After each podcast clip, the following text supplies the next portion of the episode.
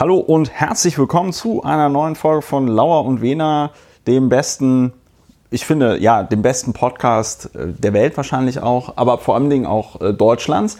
Ähm, neben mir sitzt Dr. Ulrich Wehner, äh, seines Zeichens Strafverteidiger in Berlin, seines Zeichens auch quasi Gründungs- und Vorstandsmitglied dieses Podcastes.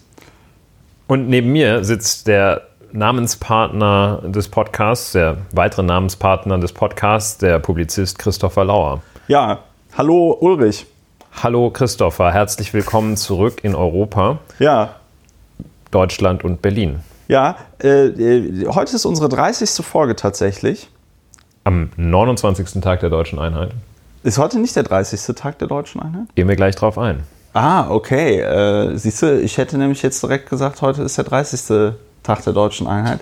Aber das ist wahrscheinlich genauso wie mit den Leuten, die um das Jahr 2000 herum gesagt haben, nee, nee, nee, nee, das neue Jahrtausend beginnt aber erst im Jahr 2001. Nein, es ist nochmal anders. Ja. Es ist auch nicht so wie mit Jesus, der ja im Jahr 32 vor Christus geboren ist, oder ich weiß es nicht genau, das ist immer, jedenfalls ist der nicht im Jahr Null geboren. Null geboren, was ja auch dann wäre ja nach Christus. Aber da gibt es auch irgend so ein. Da gibt es wahrscheinlich äh, große Streitigkeiten innerhalb der katholischen Kirche, von denen wir gar keine Ahnung ja. haben.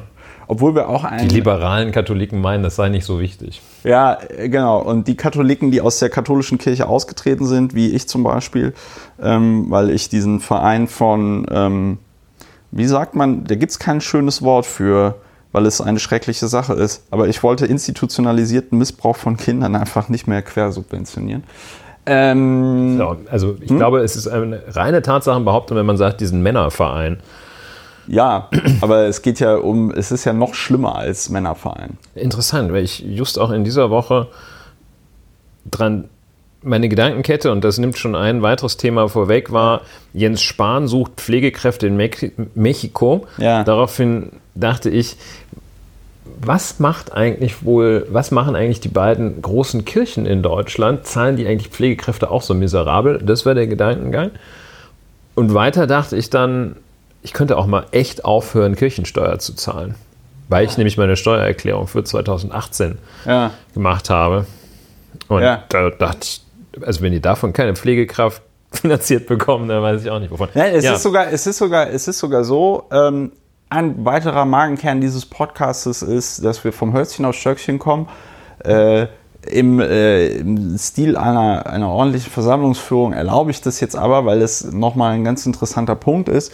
Ähm, es ist sogar so, dass die, nicht, dass die Kirchen, auch die evangelische Kirche in Deutschland oder die evangelischen Kirchen, SCH-CH-Schwäche als Rheinländer, die haben Kohle, die geben sie halt nur für Quatsch aus. Ich wurde neulich mal für ein Panel angefragt, da sollte ich in Hamburg einen Lightning Talk halten auf so einer Veranstaltung. Wurde einmal veranstaltet von einem Bundes, ähm, von einem Bundesprogramm, äh, äh, das im Jahr so 115 Millionen Euro bekommt, ja? ähm, und einmal von der evangelischen Kirche Nord. Ja. Äh, und dann fragte ich halt so, ja, ich komme sehr gerne vorbei, aber so wie es auf meiner Webseite auch draufsteht, nehme ich auch gerne Geld dafür, wenn ich vorbeikomme und einen Vortrag halte oder irgendwie äh, an einer Veranstaltung halt eben ja, aktiv teilnehme. Mach ne? ich ja so. auch. Äh, dann schrieben die zurück, ja, nee, äh, es gäbe kein Geld, da seien ihnen die Hände gebunden. Und dann habe ich nur mal kurz, das ist ja dann als ehemaliges Mitglied einer, einer, eines äh, ja, einer gesetzgebenden Körperschaft, ähm, guckst du dann natürlich erstmal so in die Haushaltspläne rein. Ne? Und das Geile ist, dieses Programm, dieses Bundesprogramm, das da diese Wirtschaftsförderungsgeschichte gemacht hat, hat im letzten Jahr so roundabout einen zehnstelligen Millionenbetrag nicht abgerufen. Hm. Ja. Und diese. Einen zehnstelligen Millionenbetrag? Äh, ein, ein, ein, zweistelligen, einen zweistelligen Millionenbetrag. Also es war irgendwas zwischen 10 und 15. Nach. Nee, nee, ein, 10, zwischen 10 und 15 Millionen Euro hat dieses Programm im vergangenen Jahr nicht ausgegeben. Ja? Ähm, und die Kirche, diese Nordkirche gibt im Moment im Verlauf von drei Jahren Honorare für eine Steuerprüfungskanzlei aus, um den Wert der Wohnungen von ähm, den Pastorinnen und Pastoren der, dieser, dieser Nordkirche da zu schätzen, wo ich mich auch so gefragt habe, warum muss man dafür Geld ausgeben, sowas zu schätzen, weil du weißt ja, wie viel Miete du nimmst oder Miete du nehmen könntest. Es geht da wahrscheinlich um die Frage, müssen die das irgendwie als geldwerten Vorteil versteuern oder so. Langer Rede, kurzer Sinn, die geben über drei Jahre 1,2 Millionen Euro aus, um diese Steuerschätzung da, irgendwie diese Wertschätzung dieser, dieser ähm, Wohnung zu machen. Und da habe ich mir dann auch gedacht, okay, das ist interessant. Äh, also theoretisch stünde sehr viel Geld zur Verfügung. Man gibt es nur für komische Sachen aus und sagt dann Leuten, die man einlädt oder einladen möchte zu Veranstaltungen, damit sie dort Dinge tun, denen sagt man dann, nee, wir haben leider kein Geld für ein Honorar. Das fand ich ziemlich bizarr und das schließt so ein bisschen jetzt an zu der Frage, ähm, keine Kirchensteuer bezahlen, weil die geben es ja eh nur für Blödsinn aus. Das ist eine gar nicht so steile These, These, die sich hören lässt. Und, und, man, und man noch dazu sagen muss, eh schwierig, weil äh, dieses ganze, oh, wie heißt das, äh, wenn du, ähm, das, hast du, das hast du zum Beispiel als Fraktion auch, wenn du auf so gewisse Regeln des Arbeitnehmens, so gewisse Regeln des Tendenzbetrieb? Arbeit, genau, Tendenzbetrieb, dass diese ganzen katholischen Fand und auch evangelischen. Ja, fand ich bei genau, dem wenigen, was das, du ja, gesagt genau. hast. Da sieht man auch einfach, Laura Wir und verstehen Wena, uns. wir sind ein eingespieltes Team. Auch wenn man es nicht versteht. Genau. Und ähm, also Tendenzbetrieb, wo sie dann irgendwie homosexuelle Kindergärtner äh, kündigen können und so, ja. Also das ist alles äh, sehr schwierig, sollte man nicht finanzieren. Geschiedene Chefärzte ist auch immer wieder ein Klassiker. Geschiedene Chefärzte. Ähm, langer Rede, kurzer Sinn. Wie kam er da jetzt drauf? Ich weiß es nicht mehr. Müssen wir jetzt auch nicht rekonstruieren. Müssen wir nicht rekonstruieren, aber weil wir ein. wir Ähm, können uns das ja hinterher wir nochmal können uns das anhören. hinterher nochmal anhören. In der, in der, wie heißt das in der Sportschau? In der, ähm, Aftershow-Party. nee, nicht Aftershow-Party, sondern in der, Tor des Monats. nein, da, die, wenn die sich nochmal die Wiederholung von so einem Tor anschauen. Zeitlupe. In der Zeitlupe. Wir gucken uns das nochmal in der Zeitlupe an. Also, äh, bevor wir uns das in der Zeitlupe nochmal angucken, würde, haben wir hier, weil uns wichtig ist, dass Leute verstehen, was wir hier bei Lauer und Wiener machen, ein, ein traditionelles Installment, noch aus der Zeit, als dieser Podcast Lauer informiert hieß, ähm, wo Ulrich in, in, in Kürze, in der, in, der, in der gebotenen Kürze, erklärt, was wir hier überhaupt machen bei Lauer und Wiener. Was machen wir hier, Ulrich? Ja, eine gute Frage. Du hast ja schon angedeutet, mit welcher Methode wir es teilweise machen, nämlich mit der assoziativen Methode. Das ist äh, bekannt unter der landläufigen Bezeichnung von Hölzchen auf Stöckchen. Das äh, ist aber auch nur ein Teil, allerdings ein charakteristischer Teil, weil wir der Überzeugung sind und die hier auch praktizieren, dass sich viele Gedanken tatsächlich beim Sprechen verfertigen und Ideen dadurch auftreten. Der andere Teil ist, dass wir uns auch als kathartisches, kathartischer Post, Pod, Postcast, Podcast, Post-Podcast, das ist äh, vielleicht nicht postmoderner kathartischer Podcast verstehen, bei dem die Bearbeitung von aktuellen Erscheinungen und Ereignissen dazu führen möge, das ist das Ziel, dass diese Ereignisse, dass man sich davon etwas reinigt Ja. und äh, nicht zum Wutbürger wird oder depressiv wird, sondern das verarbeitet. Und ein weiteres Element, das, sind, das ist die Trias des äh, Podcasts. Ähm, Das dritte ist, dass wir uns darum, unser Ziel ist es, in der Realität zu unterscheiden zwischen Fakten und Meinungen. Und gerade dann, wenn irgendwo die Aufregung ganz besonders groß ist, dorthin zu gehen und uns mal anzuschauen, zunächst einmal, was sind die Fakten und uns dann gegebenenfalls eine Meinung bilden. Das ist das letzte Woche, ich habe Paul Watzlawick äh, gelesen, der sagt, eine Wahrheit erster Ordnung gebe es und eine Wahrheit zweiter Ordnung. Das geht so ein bisschen, scheint mir, in die Richtung der Trennung zwischen Tatsachen und Meinungen. Und äh, also die äh, Wirklichkeit erster Ordnung, das da lässt sich selbst äh, dieser Konstruktivist drauf ein. Die Wirklichkeit erster Ordnung ist das, was man mit objektiven Methoden nachweisen kann. Die Wirklichkeit zweiter Ordnung ist das, was wir daraus machen. Ja. Und ähm, das geht so ein bisschen auch in die Richtung, Tatsachen, Meinungen zu trennen. Man muss nicht dieselbe Meinung haben, aber man sollte, wenn man sich eine Meinung bildet, die Tatsachen sich anschauen und von denselben Tatsachen ausgehen. Ja. Und das sind die, das ist die Trias des Podcasts Lauer und Wiener. Wenn, wo, wohin, das, wohin das führt, wenn man sich vollkommen von Tatsachen verabschiedet, äh, sieht man ja jetzt im Moment auch wieder eindrucksvoll bei diesem ganzen Thema Impeachment von äh, Donaldomir Trampotinovic, ähm, wo die äh, Faktenlage ja eigentlich dank, dankenswerter, dankbarerweise relativ klar ist. Trump hat äh, den Zelensky angerufen und hat ihn darum gebeten, ähm, quasi gegen, einen, gegen den Sohn eines Hauptkonkurrenten in der nächsten Präsidentschaftswahl äh, äh, zu ermitteln. Und ähm, das ist ein, ein, ein Verstoß quasi gegen ja, die Verfassung der USA. Äh, oder nicht gegen die Verfassung, aber zumindest gegen, gegen das, was man so als gute politische, politischen Umgang bezeichnen ähm, würde. Es ist auf jeden Fall impeachable. Ähm, und Trump äh, bestreitet es einfach, dass es passiert ist. Äh, äh, Mitglieder der Republikanischen Partei, die dazu interviewt werden, bestreiten es, dass es passiert ist, bestreiten selbst Dinge, die in dem offiziell vom Weißen Haus rausgegebenen Transkript des Telefonats rausgegeben worden sind, drin stehen.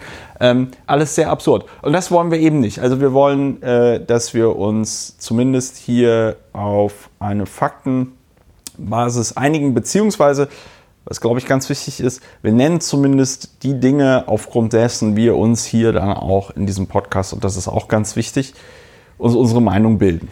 Wir fordern uns selbst und andere dazu auf, äh, dass diese Methode zu praktizieren.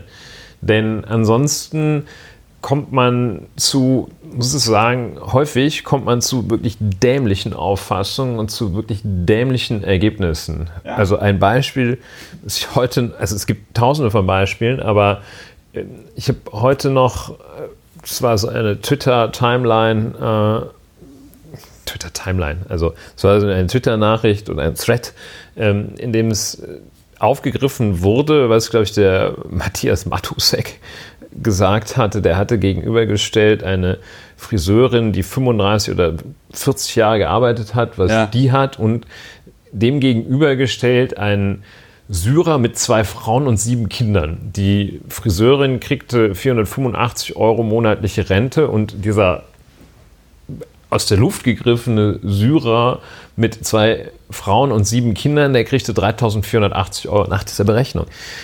Das ist von vorne bis hinten Quatsch. So dämlich, ähm, dass man es dann, also das ist so dämlich, das muss man nicht auseinandernehmen.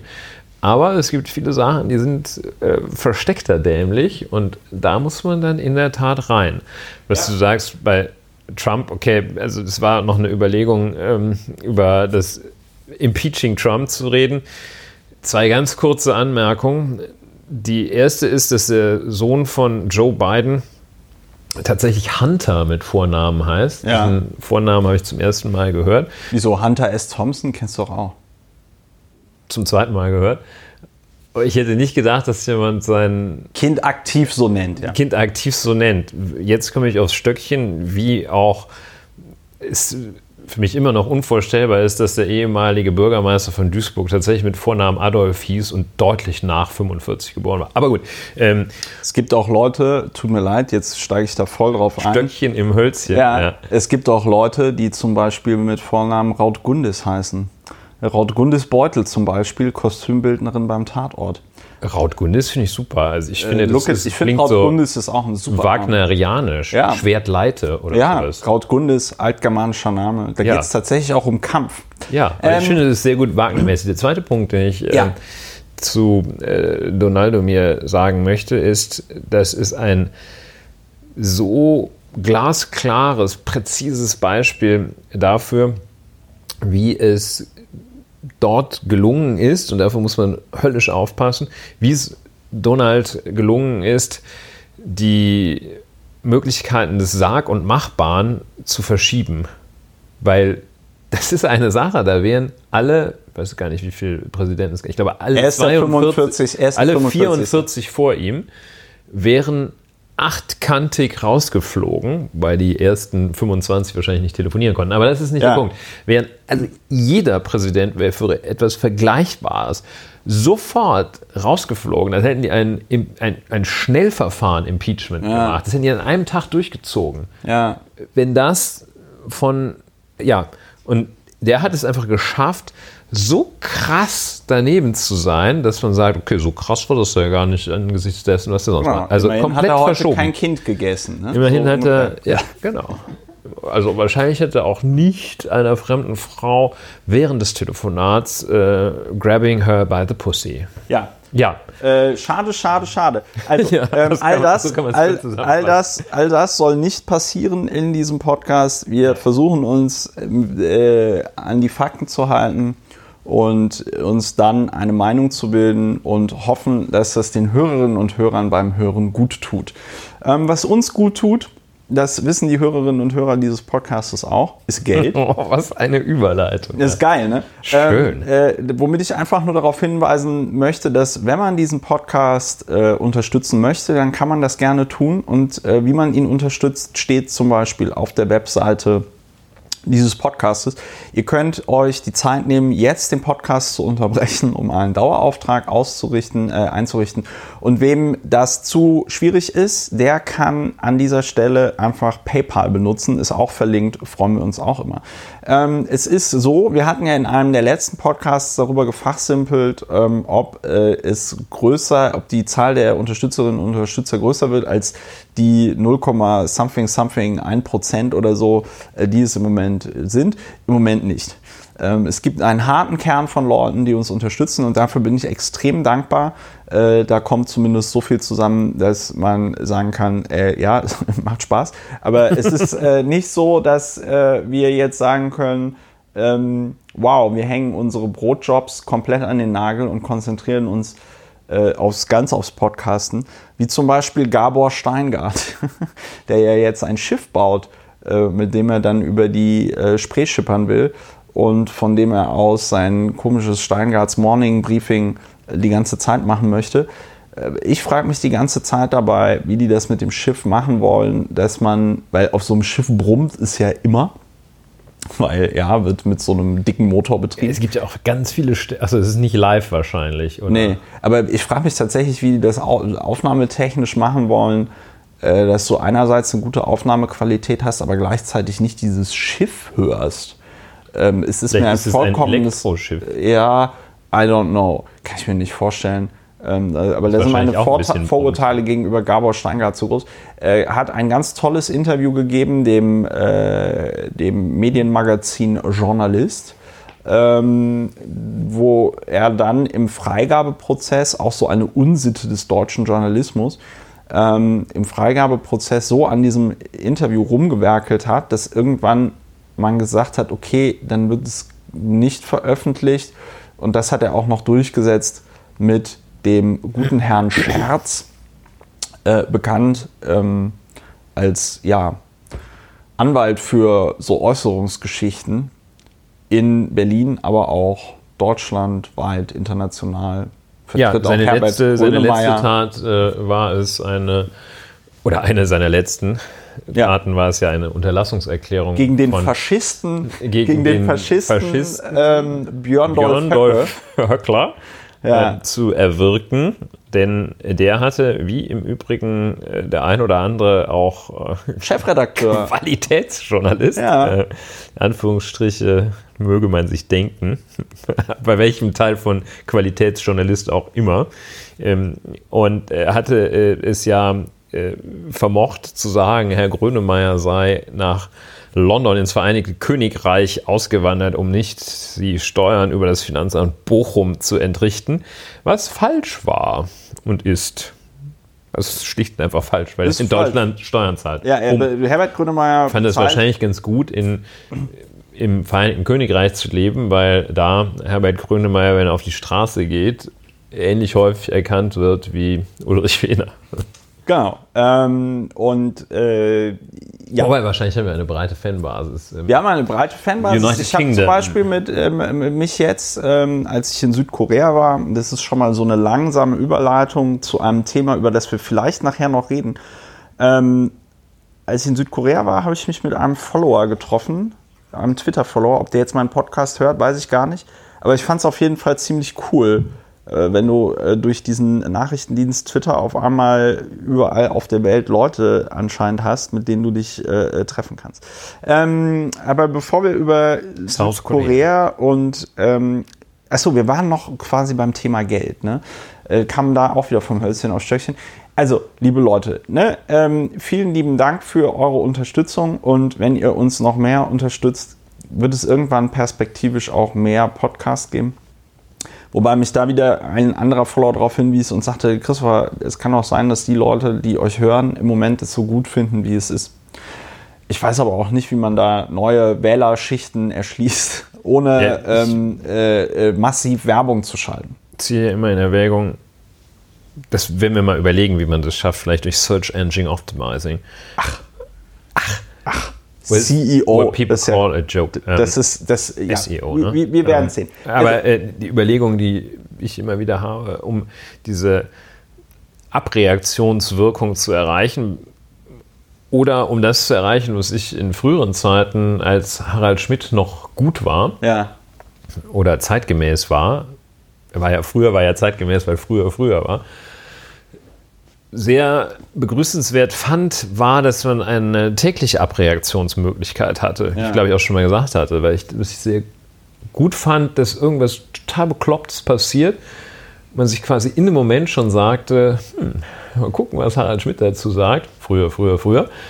Es gibt es im deutschen, in den deutschen Medien meines Erachtens nicht. nö, gibt keine Late Night Show. Das wäre ja eigentlich eine. Ich bin medial einfach zu schlecht vernetzt. Ähm, ich kenne nicht die richtigen Leute, Also, um was ich- was ich bei will- ZDF Neo eine Fernsehsendung zu pitchen. Late das ist die traurige. Wahrheit. Das ist Ja. die traurige Wahrheit. Wenn ihr Lauer jemanden, und Wehner Late Night. ja, wenn ihr jemanden beim ZDF kennt oder bei einem anderen Fernsehsender, ähm, wir denken auch an die Leute, die uns ähm, auf dem Weg nach oben, auf dem Weg zur Macht äh, geholfen haben.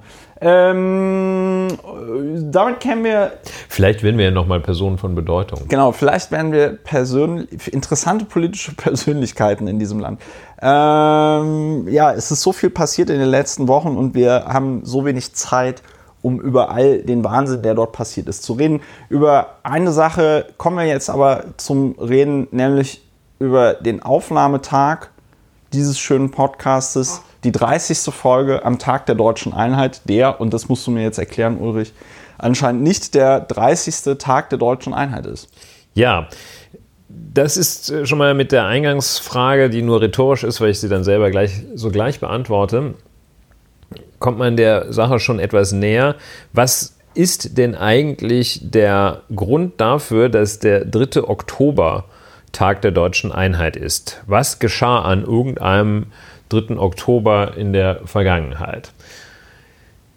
Zunächst einmal, was nicht geschah, was zum Beispiel in anderen Staaten dieser Welt den Nationalfeiertag äh, begründet, es war nicht ein, ein Akt äh, der Bevölkerung, die zum Beispiel am 14. Juli sich gedacht hat, hey, äh, Bastille oder fand ich schon immer schlecht, das Gebäude. die äh, im, am 4. Juli sich gedacht hat, äh, kick the British out of Ja. our, our country, haben die wahrscheinlich schon das, damals gesagt. Ja. Oder wie äh, zum Beispiel ganz Lateinamerika hat Nationalfeiertag ähm, am äh, Tag der Unabhängigkeit von Spanien, respektive Portugal, respektive den Niederlanden, respektive Frankreich, wenn man an Französisch-Guayana denkt. Anyway, äh, also solche Ereignisse, histo historische Ereignisse, an denen mehr als ist. zwei Menschen beteiligt waren, Ja. an denen irgendwas passiert ist. Äh, das ist es nicht, sondern es ist ja der Tag, an dem ähm, der spätere Bundesverkehrsminister Dr. Günther Krause, der äh, auch später nochmal von sich reden machte als äh, etwas dissoziale Persönlichkeit, und Dr. Wolfgang Schäuble den Vertrag fertig verhandelt hatten über die Herstellung der deutschen Einheit. Das ist ja der 3. Oktober, an dem der Einheitsvertrag äh, über die deutsche Einheit in Kraft getreten ist. Und ähm, deshalb, also der dann so regelt, äh, bis für eine Übergangszeit äh, gilt die Fristenregelung äh, bei Abtreibung. Ja. Der geregelt hat, äh, Änderung der Straßenverkehrsordnung ja, grüner Fall. im grünen Fall rechts abbiegen, ja. womit also schon die zwei einzigen Elemente erschöpfend beschrieben sind, die aus äh, der Rechtsordnung der Deutschen Demokratischen Republik in die gesamtdeutsche Rechtsordnung übernommen worden sind. Ähm, alles andere ist westdeutsch. Aber jedenfalls, also es ist der Einigungsvertrag, der am 3. Oktober 1990 unterzeichnet wurde. Natürlich. Denn was war am 3. Oktober 1989 eigentlich gar nichts äh, nennenswertes? Da ist die Mauer noch nicht gefallen. Da gab es noch die DDR, ne? Ja. Da gab es äh, die DDR noch. Das war noch bevor Günter Schabowski ja. äh, Knister, Knister, Knister auf seinem Zettel. Ich weiß, ich glaube, das tritt so für mich sofort, ne? Unverzüglich steht hier, haben die geschrieben. Oder auch eben ähm, im Laufe des Oktober 1989 kam, waren absolute Großereignisse für die deutsche Einheit bzw. die sogenannte friedliche Revolution, aber wohl erst am 7., 8., 9. Oktober 1989 in der Stadt in der City of Dresden. Ja. Das war dort, äh, wo sich äh, die oder die Ereignisse, bei denen sich die eine besonders große Menschenmenge zusammengefunden hatte, ja. es gleichzeitig den Befehl an die äh, Sicherheitskräfte, Staatssicherheit, NVA und Volkspolizei gab, notfalls das Ganze oder nötigenfalls das Ganze mit Gewalt zu beenden ja. und die Sicherheitskräfte, die Staatsmacht, wahrscheinlich auch der ähm, damalige Bürgermeister. Bürgermeister, ich glaube, das war der Herr Modrow, äh, sich, äh, das weiß ich nicht genau, aber jedenfalls äh, war das wohl so überwältigend, was da geschah und so beängstigend und so ähm, beängstigend aus Sicht der, also, des Regimes. Ja, ja, ja, für das Regime so beängstigend und so für das Regime so hoffnungslos, was da diese hoffnungsfrohen Bürger auf die Straße brachte, dass die Entscheidung fiel, keinen oder einfach keine Gewalt eingesetzt wurde. Das ist so ein ganz wichtiger Wendepunkt, wohl sagen Historiker, in der Dynamik, die dann hinterher zur deutschen Einheit äh, geführt hat. Und äh, das war ungefähr die Zeit, als Hans-Dietrich Genscher auf dem Balkon der Prager ja. Botschaft den Halbsatz sagte, während der zweite Halbsatz im Jubel unterging und ähnliches. Dann die Flüchtlinge Flüchtlinge. Ne? Geflüchteten? Nee, damals sagte man Flüchtlinge. Also damals sagte gab's man nicht kein Framing Manual. Da gab es noch kein Framing Manual, richtig.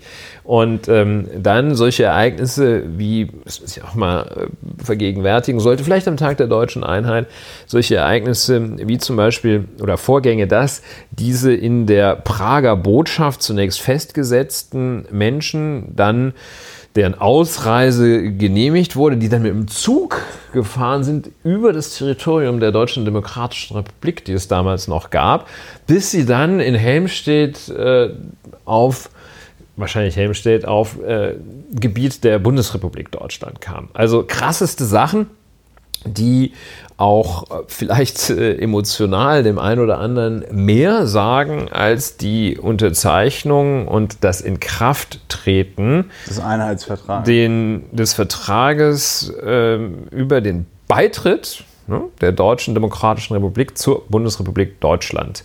Ja. Ja. Große Chance vertan, also mit diesem und Einheitsvertrag. Das ist eine Bewertung meinerseits. Eine ähm, sportliche Bewertung, die auch nicht so differenziert ist, dass es langweilig würde. Ja. Und aber worauf will ich hinaus oder was möchte ich sagen? Was versuche ich zu sagen?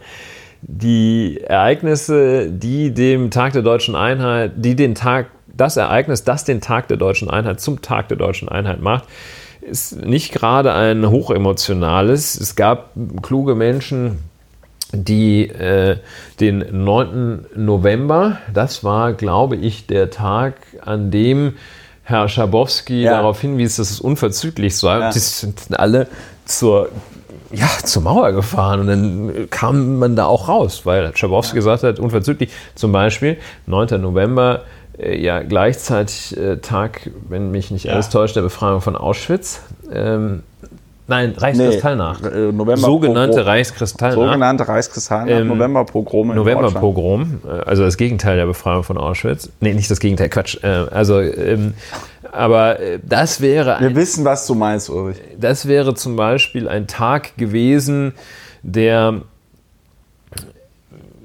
die Zerrissenheit der deutschen Geschichte im 20. Jahrhundert vielleicht ein bisschen besser zur, zum Ausdruck gebracht hätte meine Reserviertheit gegenüber dem Tag der deutschen Einheit, gegenüber dem Umstand, dass man eine, eine, ein, ein, ein, vertragliches, äh, ein, ein, juristisches Ereignis äh, nimmt, wird auch dadurch genährt, dass ich heute Morgen auf, der, auf dem Fest, dem Berliner Fest äh, zum ja. Tag der deutschen Einheit, beziehungsweise auf dem Festgelände ja. entlang joggte das ist immer äh, vor dem Brandenburger Tor, ja. dieser Teil der Straße, 17. Juni. Und ähm, ich, Straße 17. Juni, aha, das war ja der vorherige deutsche Nationalfeiertag. Aber ähm, es ist mein Geschmack. Vielleicht gibt es auch Leute, die das toll finden, aber ich finde das so erbärmlich, was da an Festivität vollkommen, läuft. Vollkommen das ist erbärmlich. so erbärmlich. Da stehen dann irgendwie irgendeine Zahl zwischen 20 und 100 Buden, in denen man Bratwürste und Bier kaufen kann. Ja. Und ein, ein Karussell, das noch nicht mal in, in Püttlingen die Leute äh, in Wallung versetzt. Und das, das ist damit verbinden die Leute auch wirklich gar nichts. Äh, ja. also jedenfalls, das will ich sagen, Tag der Deutschen Einheit ist ja nun schon ein, ein Umstand, dass diese Einigung Deutschlands herbeigeführt wurde, dass sich Ost und West angenähert haben, dass der Ost-West-Konflikt geendet hat, auch wenn er durch andere ersetzt. Also es ist ja, ich bin überhaupt nicht dagegen, äh, freudige Ereignisse und im Kern überaus positive Dinge zu zelebrieren. Aber der 3. Oktober ist totaler Quatsch. Ja, äh, ich meine, einen schönen Kontrast dazu bildet ja die 70-Jahr-Feier der Gründung der Volksrepublik China, die am äh, 1. Oktober ihren Kulminationspunkt fand mit einer ja, militärischen Leistungsschau. Ich glaube, ohne es jetzt hundertprozentig zu wissen, aber ich würde mal sagen, es war wahrscheinlich die größte Militärparade in der Geschichte der Menschheit. Also ich kann mir, ich kann mir nicht vorstellen, dass es eine jemals eine Militärparade gab, die noch größer war, vielleicht unter Stalin oder so, ja. Aber äh, was die Chinesen dort aufgefahren haben, das war tatsächlich sehr beeindruckend ähm, beeindruckend im Sinne von also ja, ich weiß nicht, ob es eine, beeindruckend, ja, ich weiß nicht, ob es eine neutrale Form von beeindruckend gibt, aber ähm, man kann das nicht anders formulieren. Also und vor allen Dingen deswegen beeindruckend, weil alles, was sie dort auch an Waffen gezeigt haben, und da waren sie sehr stolz, auch zu betonen, dass die Hälfte der dort gezeigten Waffen quasi neu sind, also noch nie vorher der Welt gezeigt worden sind. Ähm, alles aus chinesischer Produktion. Ne? Ähm, muss man jetzt natürlich noch ähm, das große Fragezeichen dran machen, ob das jetzt alles so stimmt, ob da jetzt wirklich jedes Teil in China produziert worden ist. Ähm, aber äh, das war schon sehr krass. Und die Chinesen haben jetzt tatsächlich eine Woche lang frei. Ne? Also deren Nationalfeiertag zu 70 Jahre China bedeutet, dass sie jetzt sieben Tage lang ähm, frei haben, was auch ähm, schon besonders ist, weil eigentlich gibt es in China so äh, die, diese Neujahrsfeiern, da ist auch so eine Woche frei und ansonsten gibt es nicht viel Frei- und Feiertage. Ähm, und ja, das, warum sage ich das? Weil ich mir tatsächlich so gedacht habe, ja, ähm, ich würde mir jetzt keine Militärparade über die Karl-Marx-Allee wünschen oder so, ja. Aber ich finde, und das schließt an an dieses Chance vertan, darüber haben wir in diesem Podcast auch schon mal gesprochen, aber die Art und Weise, wie die deutsche Einheit tatsächlich gemanagt, also im wahrsten Sinne des Wortes gemanagt worden ist, äh, große, große Chance vertan. Also ich denke, es wäre mit Sicherheit besser gewesen, wenn man dort einen Prozess eingeleitet hätte, der dazu geführt hätte, dass man der Bundesrepublik Deutschland oder wie man das, was dann entstanden wäre, genannt hätte, ähm, dass sich diese beiden Länder eine gemeinsame neue Verfassung geben. Ja? Ähm, so wie das, glaube ich, auch ursprünglich mal geplant war, äh, zur Gründung zumindest der Bundesrepublik ja, Deutschland. es gab zwei Möglichkeiten. Die deutsche Einheit war ja ins, ins Visier genommen, eine etwas blöde Metapher in diesem Fall, aber die deutsche Einheit war ja angestrebt, auch nach dem Inhalt des Grundgesetzes. 23. Mai 49 wäre zum Beispiel auch ein Tag gewesen, den man dann hätte zum Nationalfeiertag machen können, wobei die Menschen in Ostdeutschland ja daran gehindert waren, daran mitzuwirken. Aber wie dem auch sei. Also es wurden ja zwei, das Grundgesetz zeigte zwei mögliche Wege auf, wie die vom Grundgesetz seinem Inhalt nach stets angestrebte deutsche Einheit verwirklicht können würde, nämlich den Beitritt oder die Verabschiedung einer neuen Verfassung. Für Verabschiedung einer neuen Verfassung hat man sich, das war zu mühsam, dauert zu lange, kein Bock und äh, DDR sowieso Mist, jetzt mal so etwas überspitzt aus westdeutscher Sicht damals äh, bezeichnet, äh, hat man gesagt, komm hier, äh, Anschluss sozusagen, ja. kommt, kommt zu uns. Also das war in der Tat ähm, eine Chance vertan. Es gibt Überlegungen, dass es ja auch schnell gehen musste, sonst hätten die Russen dicht gemacht und Frankreich hätte auch keinen Bock mehr gehabt. Aber wie dem auch sei, ähm, hätte, hätte, ähm, das ist jedenfalls symptomatisch dafür, dass auch der Nationalfeiertag so ein bisschen ein bescheuertes Ereignis wie das Inkrafttreten des Beitrittsvertrages. Das wird, also gut, damit war dann die deutsche Einigung juristisch ähm, vollendet. Beendet ist sie ja noch nicht. Aber äh, also so, das zeigt diesen in der Tat etwas verquasten Umgang und den in der Sache wahrscheinlich an vielen Fällen absolut suboptimalen Umgang mit dem Einigungsprozess. Ja. Zum Thema Militärparade aus Anlass des Nationalfeiertages, äh, 70 Jahre Gründung Volksrepublik China. Ähm, zentraler Platz ja auch ähm, dort die der Platz des himmlischen ja. Friedens, Tiananmen. Und äh, just äh, das Jahr 1989 ja. war ja das Jahr des dortigen Massakers. Das ja. heißt, sie haben jetzt also 70 Jahre Gründung Volksrepublik China und 30, und 30 Jahre, Jahre Tiananmen. Beides aus Sicht der äh, Parteiführung sicherlich ein Grund zum Feiern. Ja. Ähm, ein äh, erheblicher Teil davon äh, eher kein Grund zum Feiern. Und zum Thema Militärparade muss ich einfach in der Tat noch sagen, ich finde Militärparaden total bescheuert, aber das, was am vergangenen 14. Juli äh, 1909, äh, am vergangenen 14. Juli dieses Jahres in Frankreich ähm, der Jetski-Weltmeister ja. Frankie Zapata heißt ja. der Teufelskerl auch noch, ja. der danach also quasi direkt weitergeflogen ist von der Champs-Élysées über den Ärmelkanal.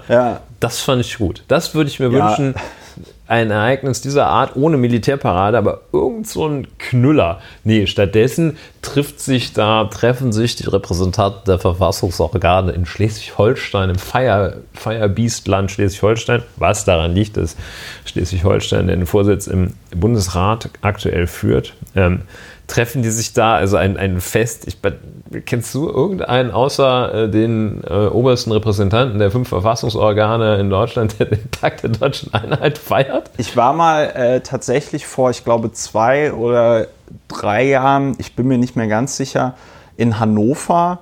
Ähm, auch, auch so eine Feierpartystadt. Ne? Ja, ist dafür weltweit bekannt. Jeder, der mal in Hannover längere Zeit am Bahnhof verbringt, sollte übrigens dort mal in die Eisdiele gehen. Da gibt es eine Eisdiele, äh, wenn man da zum Karstadt rausgeht oder so, wenn es da diesen Karstadt noch gibt oder Kaufhof. Also da gibt es halt so einen Platz. Zu so, Horten. Und da, und da, Horten, ja. Und da gibt es tatsächlich eine Eisdiele, wenn man da ein Eis bestellt, der ist, ich glaube, der 20 Jurist Pfennig. würde sagen, nein, der Jurist würde sagen, das ist eigentlich ein Umgehungsgeschäft, weil man kriegt eigentlich kein Eis, sondern einen Früchtekorb. Das ist vollkommener Wahnsinn. Also jedes dieser Täuschung. Ja, egal ob du dir ein Spaghetti-Eis, Vermögensschaden. der- egal ob du dir ein Spaghetti-Eis kaufst oder ein Bananasplit oder einen äh, Schokobecher, die sind mit also einer, einer nochmal ungefähr einem halben Kilo, ich mache keinen, es ist kein, es ist keine Übertreibung, da wird nochmal ungefähr gefühlt ein halbes Kilo Früchte äh, draufgepackt. Wann warst ist- du da? 1989? Nein, oder? das war zum Beispiel jetzt vor zwei, drei Jahren, als ich äh, dort, ähm, äh, da, da war dann auch dieses Fest zum Tag der deutschen Einheit. Äh, Es hat auch dieses Wurstbuden-Flair gehabt, das war sehr schlimm. Und dann habe ich da an so einer Podiumsdiskussion oder so teilgenommen, die, glaube ich, sogar noch ins Radio übertragen worden ist oder so, das weiß ich jetzt aber nicht Am mehr. Tag der deutschen Einheit. Am Tag der deutschen Einheit. So. Und ähm, es war alles. Und dann hast du dir nach gelungenem Auftritt nach einen gelungenem Eisbecher Auftritt wolltest du dir habe ich gönnen mir einen Bananasplit einen oder so bekommen. Und habe einen Obstsalat bekommen. Lange Rede, kurzer Sinn. Ich gebe dir vollkommen recht, diese Feierlichkeiten sind auch so ein bisschen absurd. Ähm, es muss irgendeine Möglichkeit geben, die zwischen der Präsentation mobiler, atomarer Sprengköpfe. Interkon Interkontinentalraketen ist und äh, Wurstbude in Hannover. Ja, da muss es einfach irgendwas dazwischen geben. Und ich glaube, auch wenn einige Leute den Zug für abgefahren halten, ähm, vielleicht sollte man auch noch mal dieses Thema, dass sich Deutschland eine gemeinsame Verfassung gibt, in irgendeiner Form in Angriff nehmen. Ich habe das ja jetzt hier schon mal in diesem Podcast auch mm, angedeutet. Ich äh, habe ja auch noch, ähm, bei mir gibt es auch noch, ohne darauf näher eingehen zu wollen, ostdeutsche Familienzusammenhänge. Und äh, ich kann einfach sagen, es gibt noch immer sehr, sehr viele Ostdeutsche, die auch wenn man nach objektiven Kriterien sagt, dass es diesen Menschen jetzt besser geht als in der DDR, die empfinden es nicht so. Ne? Und äh, da ist auch viel, wo man dann vielleicht sagen muss, komm Leute, jetzt reißt euch auch mal ein bisschen zusammen, ja. Aber gleichzeitig ist da auch viel Enttäuschung und Verbitterung drin, die man, glaube ich, nachvollziehen kann, wenn man sich zum Beispiel anguckt, wie die Treuhand in äh. Äh, in der DDR gewütet hat, das ja, was ja auch strafrechtliche Konsequenzen hatte. Äh, und wenn man sich auch anguckt, wie, das kenne ich jetzt aus anderen Familienzusammenhängen, äh, nicht weil da Leute von profitiert haben, aber ähm, gibt da bei mir in der Familie Leute, die im öffentlichen Dienst arbeiten bzw. gearbeitet haben. Und da hat man halt echt alle Leute, die nichts konnten, hat man halt einfach in die DDR entsorgt. Ja, da gab es ja viele, also durch die ganzen Arbeitsverbote für Lehrer, Beamte, sonst irgendwas, gab es ja auf einmal viele freie Stellen. Und äh, die wurden dann halt mit den Leuten in Westdeutschland besetzt, äh, aus Westdeutschland besetzt, auf die man eh keinen Bock mehr hatte. Da sind dann Leute auf einmal in der DDR, also in, der, in den neuen Bundesländern, in irgendwelchen Landesbehörden, sind da auf einmal Leute Abteilungsleiter geworden, die wären in Deutschland nicht mal äh, Referatsleiter geworden, so ungefähr. Ja, Ja, Also, man hat auch ähm, unter den Juristen äh, nicht nur die Besten äh, geschickt. Das ist ja so, dass bestimmte westdeutsche Bundesländer für die Bundesländer im Beitrittsgebiet so eine Art Patenschaft übernommen hat. Ja. Deshalb hat man in Sachsen sehr viel bayerisches Justizpersonal. ja. Und äh, ich glaube nicht zuletzt in Berlin, aber auch in anderen Gegenden sehr viel nordrhein-westfälisches Justizpersonal. Da kann man Unterschiede erkennen. Aber jedenfalls war es nicht so, dass man da die The Best of the Best of the Best ausschließlich hingeschickt hat. Und andererseits äh, natürlich auch durchaus ein verständlicher Vorgang, dass zum Beispiel für den Aufbau einer Verwaltungsgerichtsbarkeit, wo es ja darum geht, dass man das Verhältnis von Bürger und Staat Ja. ein bisschen äh, gerichtlich überprüfbar macht, überprüft ähm, und äh, an Grundrechten misst und an Ja. äh, Freiheits Rechten auch orientiert misst. Durchaus verständlich, dass man dafür nicht das Justizpersonal genommen hat. Ich weiß gar nicht, wie die Verwaltungsgerichtsbarkeit in der Deutschen Demokratischen Republik war. Wie dem auch sei. Aber äh, das ist. Nee, ähm, ich will ja nicht, ich will damit ja nicht sagen, dass das alles ungerechtfertigt war, dass da irgendwelche diesen, Leute auf einmal ihren Ich wollte Job diesen Aspekt das war, dazu. Das äh. war ja verständlich, aber ich meine, es gab ja auch gleichzeitig mit Sicherheit irgendwie qualifizierte Ostdeutsche, die, weiß ich nicht, zur äh, inner DDR-Opposition gehörten, ja wo man hätte schauen können, dass man die in irgendwelche Führungspositionen bringt, aber die sind ja dann alle relativ schnell ähm, weg vom Fenster gewesen. Ne? Also hier Lothar de Maizière oder sonst irgendwelche Leute, die hat man dann ja auch nicht mehr gesehen. So, und ähm, also wie gesagt, große Chance vertan. Ähm, äh, Lothar de Maizière, sehr erfolgreicher Rechtsanwalt in Westberlin danach. Ja, ähm, große Chance vertan, sagen zwei Westdeutsche, die in Ostdeutschland ähm, leben. Und ähm, soll ich von ja, diesem, erzähl doch mal genau von diesem geteilten Land über ein anderes geteiltes Land ja. reden, das ich gerade besucht habe. Ähm, es ist ja jetzt mittlerweile Tradition in diesem Podcast, wenn Ulrich oder ich Urlaub machen, reden wir danach in der Podcast-Folge über unseren Urlaub. Manchmal gibt es da nicht so viel zu berichten, manchmal ein bisschen mehr. Ich war in Südkorea zwei Wochen lang und es war sehr schön. Bis auf die, Gürtel, bis auf die Gürtelrose, die ich bekommen habe und die ich noch immer habe, ähm, dass ihr hier in diesem Podcast gerade keinen Schmerzensschrei hört, ähm, der Dank gilt der modernen äh, forschenden, wie sagt man immer, die forschenden Pharmaunternehmen ja. oder irgendwie so, ne? gilt der ähm, Pharmaindustrie, die da ähm, ein sehr tolles Präparat herstellt, das es dann auch im hochentwickelten Südkorea zu kaufen gibt. War dieses äh, Arzneimittel in Südkorea hergestellt? Äh, gute Frage. Also es hat auf jeden Fall koreanische. Geschmeckt. Also hat sehr koreanisch geschmeckt. Nein, es war ähm, äh, müsste ich mal gucken. Also ich, es schien mir so, dass das ein koreanisches Pharmaunternehmen Die erste war. Frage zu, deinem, zu deiner Studienreise. Ja. Viele Leute nennen das ja Studienreise. Ich habe einen ja. Kollegen, der fährt mit Studiosus, macht er immer so Reisen, ja. weil er nicht in der Lage ist... Äh, selber zu buchen oder was? Das Niederlande mit Studiosus sozusagen. Wenn nicht in der Lage ist, oder nicht das Selbstvertrauen hat, vielleicht wenn selber eine Reise zu buchen, wie dem auch sei. Aber ähm, also die erste Frage dann aus gegebenem Anlass, äh, die südkoreanische Pharmaindustrie, wissen wir nichts drüber, ob wissen wir nichts drüber. die so ist wie die pharmazeutische Industrie in vielen entwickelten Ländern dieser Welt, dass im Wesentlichen äh, dort die Arzneimittel für die Grundversorgung selbst hergestellt werden. Das wird auch in Südkorea so Wahrscheinlich sein. Wahrscheinlich so. Ne? Es ist ja ein sehr entwickeltes Land. Ja.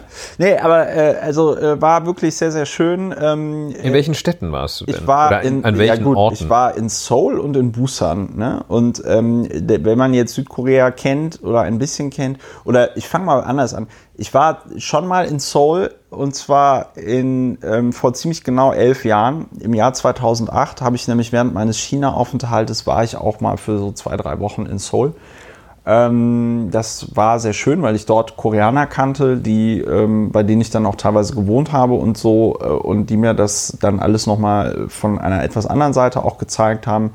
Ähm, das äh, über elf Jahre hat sich da leider dann auch der Kontakt verloren. Das heißt, habe leider keinen Kontakt mehr zu diesen Leuten jetzt äh, dort gehabt. Das heißt, äh, war da quasi ohne Koreaner unterwegs, aber es war trotzdem sehr interessant. Seoul, der Großraum Seoul, äh, wohnen 20 Millionen Menschen, was die Hälfte der koreanischen Bevölkerung ist. Das heißt, außer Seoul gibt es noch Busan, die zweitgrößte Stadt äh, ja, Südkoreas. Sozusagen in Berlin und Hamburg. Genau, es gibt quasi Berlin und Hamburg. Und dann gibt es dazwischen noch einiges. Ich war aber nur in Seoul und in Busan. In Busan habe ich dann auch nicht so viel ähm, erlebt, weil, wie gesagt, Gürtelrose. Ähm, aber ich war zum Beispiel in Busan in der größten Mall der Welt. ja, toll. Ähm, und war in Seoul zum Beispiel beim Ice Skating ähm, in Lotto World. Das ist ein Indoor- ähm, äh. Ähm, was ich aber tatsächlich interessant fand, war, und das ist so ungewohnt, wenn man dann jetzt hier in Deutschland ist, ist halt tatsächlich der Wahnsinn, wie gut das da mit dem Internet alles funktioniert. Das wär, stand ähm, auf der Frageliste. Da kommst, ja, du, da kommst, du, dir, da kommst du dir echt vor, wie, äh, wenn du zurückkommst, kommst du dir echt vor, als wärst du in so einem dritte Weltland. Ähm, ich habe mir einfach übers Internet so zwei SIM-Karten gebucht. Äh, hat irgendwie ein Fuffi gekostet pro Karte und dann hat, hast du da halt einfach LTE. Und ich habe erst noch so gesucht, so Datenvolumen oder sonst ist, ist irgendwas. Ist nicht 5G? Ja, die haben 5G, aber das iPhone, die das iPhones konnte noch kein 5G. Ja. Die Koreaner haben schon 5G. Ähm, ich habe mir das leider nicht angeguckt, wie schnell das dann ist oder wie das dann aussieht. Ähm, aber du hast selbst, wenn du, äh, weiß ich nicht, auf der Rückreise habe ich dann von Seoul Hauptbahnhof den Expresszug zum Incheon International Airport genommen und da fährst du dann ins siebte Untergeschoss dieses Bahnhofs und Stuttgart hast 21. hast äh, Stuttgart Seoul. Soul 21, 21, over 9000 und hast da noch wunderbar LTE. Wenn du da in der U-Bahn fährst, wenn du da in, ähm, es gibt sehr viele Underground Malls in Korea. Das liegt daran, dass Pyongyang nicht so weit entfernt ist. Die Demarkationslinie, ähm, der 38. Breitengrad sind 45 Minuten mit dem Auto von Seoul entfernt. Ja? Und Nordkorea hat alles, was an Waffen funktioniert, ähm, auf Seoul gerichtet. Ja? Und man geht davon aus, dass wenn jetzt ähm, Nordkorea nur mit konventionellen Waffen auf Seoul schießen würde, würden in den ersten zwei Stunden wahrscheinlich 10 Millionen Menschen sterben. Ähm, aus diesem Grund gibt es dort sehr viele Shelter. Ja? Ja. Also jede U-Bahn ist im Grunde genommen ein Shelter. Jedes ähm, äh, es gibt dann, also diese da Hinweisschilder U-Bahn-Bahnhöfe drauf? sind, was? Gibt es da Hinweis? Was? Ja, ja, da steht- Gibt es da Hinweisschilder drauf? Ja, ja, das steht an jedem, an jeder Unterführung steht auch nochmal auf Englisch dann Shelter drauf. Ja. Und es ist tatsächlich so, dass dann diese, also wirklich jeder U-Bahnhof hat dann im Grunde genommen noch eine, das, das nennt, da, nennt sich dann immer Mall. Es ist tatsächlich so, dass es in jedem U-Bahnhof eigentlich nochmal ein Geschäft für alles zwei oder dreimal gibt. Also da findet dann auch tatsächlich viel, also viel, nee, viel Leben statt ist jetzt Quatsch, aber die sind tatsächlich sehr belebt, diese ganzen U-Bahnhöfe und so, weil die tatsächlich darauf ausgelegt sind, im Fall der Fälle müssen hier, weiß ich nicht, ein paar tausend Leute Zuflucht finden. Ist wahrscheinlich insgesamt viel zu wenig, ja, aber es ist schon, man sieht schon, ja, okay, das hat einen Hintergrund, dass es hier so viel U-Bahn und Untertunnelung und unterirdisch äh, gibt. Das ist tatsächlich sehr beeindruckend.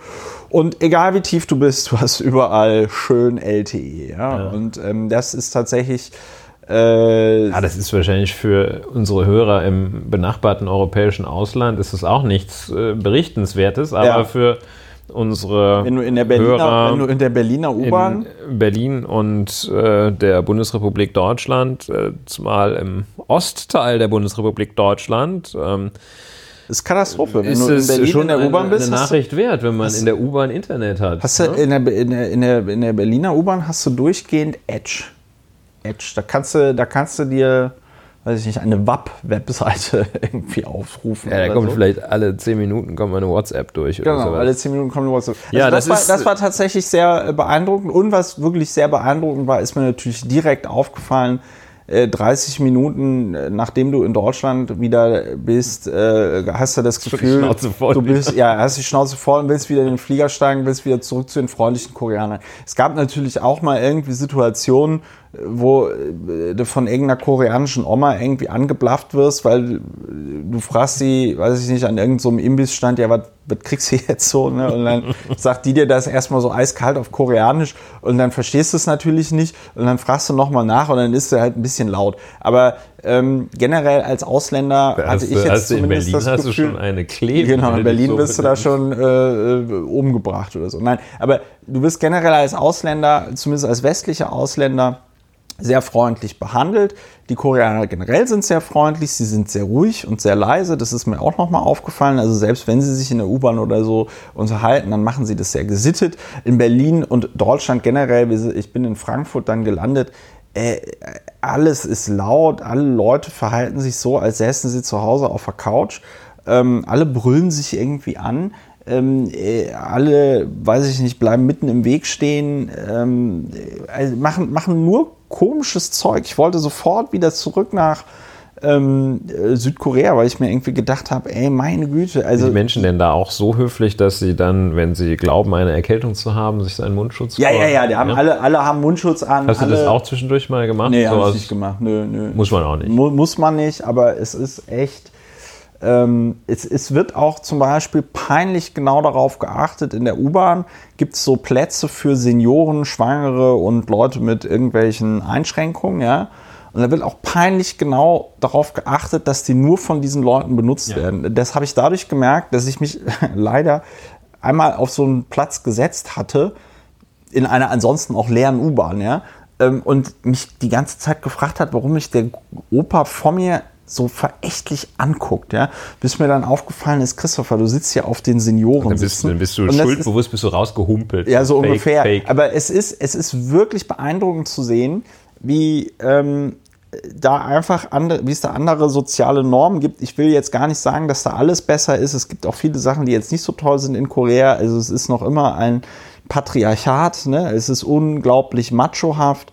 Ähm, es gibt jetzt auch so äh, feministische Bewegungen in Korea, die halt einfach sagen so, nee, also wir haben überhaupt gar keinen Bock auf Hochzeit und, und, und Ehe und so ein Scheiß, ja, weil bringt ja alles nichts, ist ja eh nur Versklavung der Frau, was ähm, nicht so weit von der Wahrheit entfernt ähm, ist, weil es eben halt so ein ähm, äh, krasses, krasser, krasses Macho-Land ist. Aber gleichzeitig diese, diese Höflichkeit, dieses, äh, man steht für alte Leute in der U-Bahn auf, dieses, man unterhält sich einfach in einer normalen Lautstärke in der Öffentlichkeit. Ähm, ich habe auch äußerst, äußerst, äußerst selten so Arschlochkinder gesehen.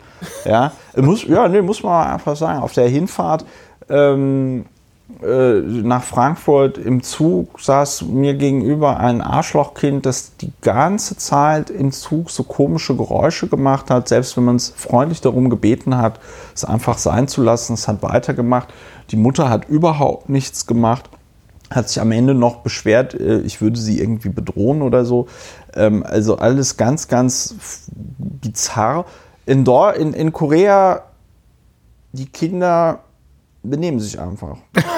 Ich weiß nicht, woran es liegt. Vielleicht Korea, die Kinder benehmen sich aber. Vielleicht, vielleicht ja. werden sie geschlagen. Ja, ich habe auch koreanische Arschlochkinder gesehen, so, so, weil, so ist es nicht. Aber wenn du in Berlin dann Ringbahn oder U-Bahn fährst, dann hast du ja echt das Gefühl so, uiuiuiui, wo bin ich denn hier gelandet? Ich möchte ne? zurück nach Busan. Ich möchte ja. zurück nach Busan. Wenn man von, also Seoul ist ja nun so im Nord, Nordwest und Busan ist äh, im, Im Süden. Süd, Südost sozusagen. Ja. Also sprich, das übersetzt heißt es, wer einmal so diagonal dann über Korea fliegst. Ja. Und wie lange fliegt man Ich bin nicht da? geflogen, ich bin mit dem Zug Ach, gefahren. Zug.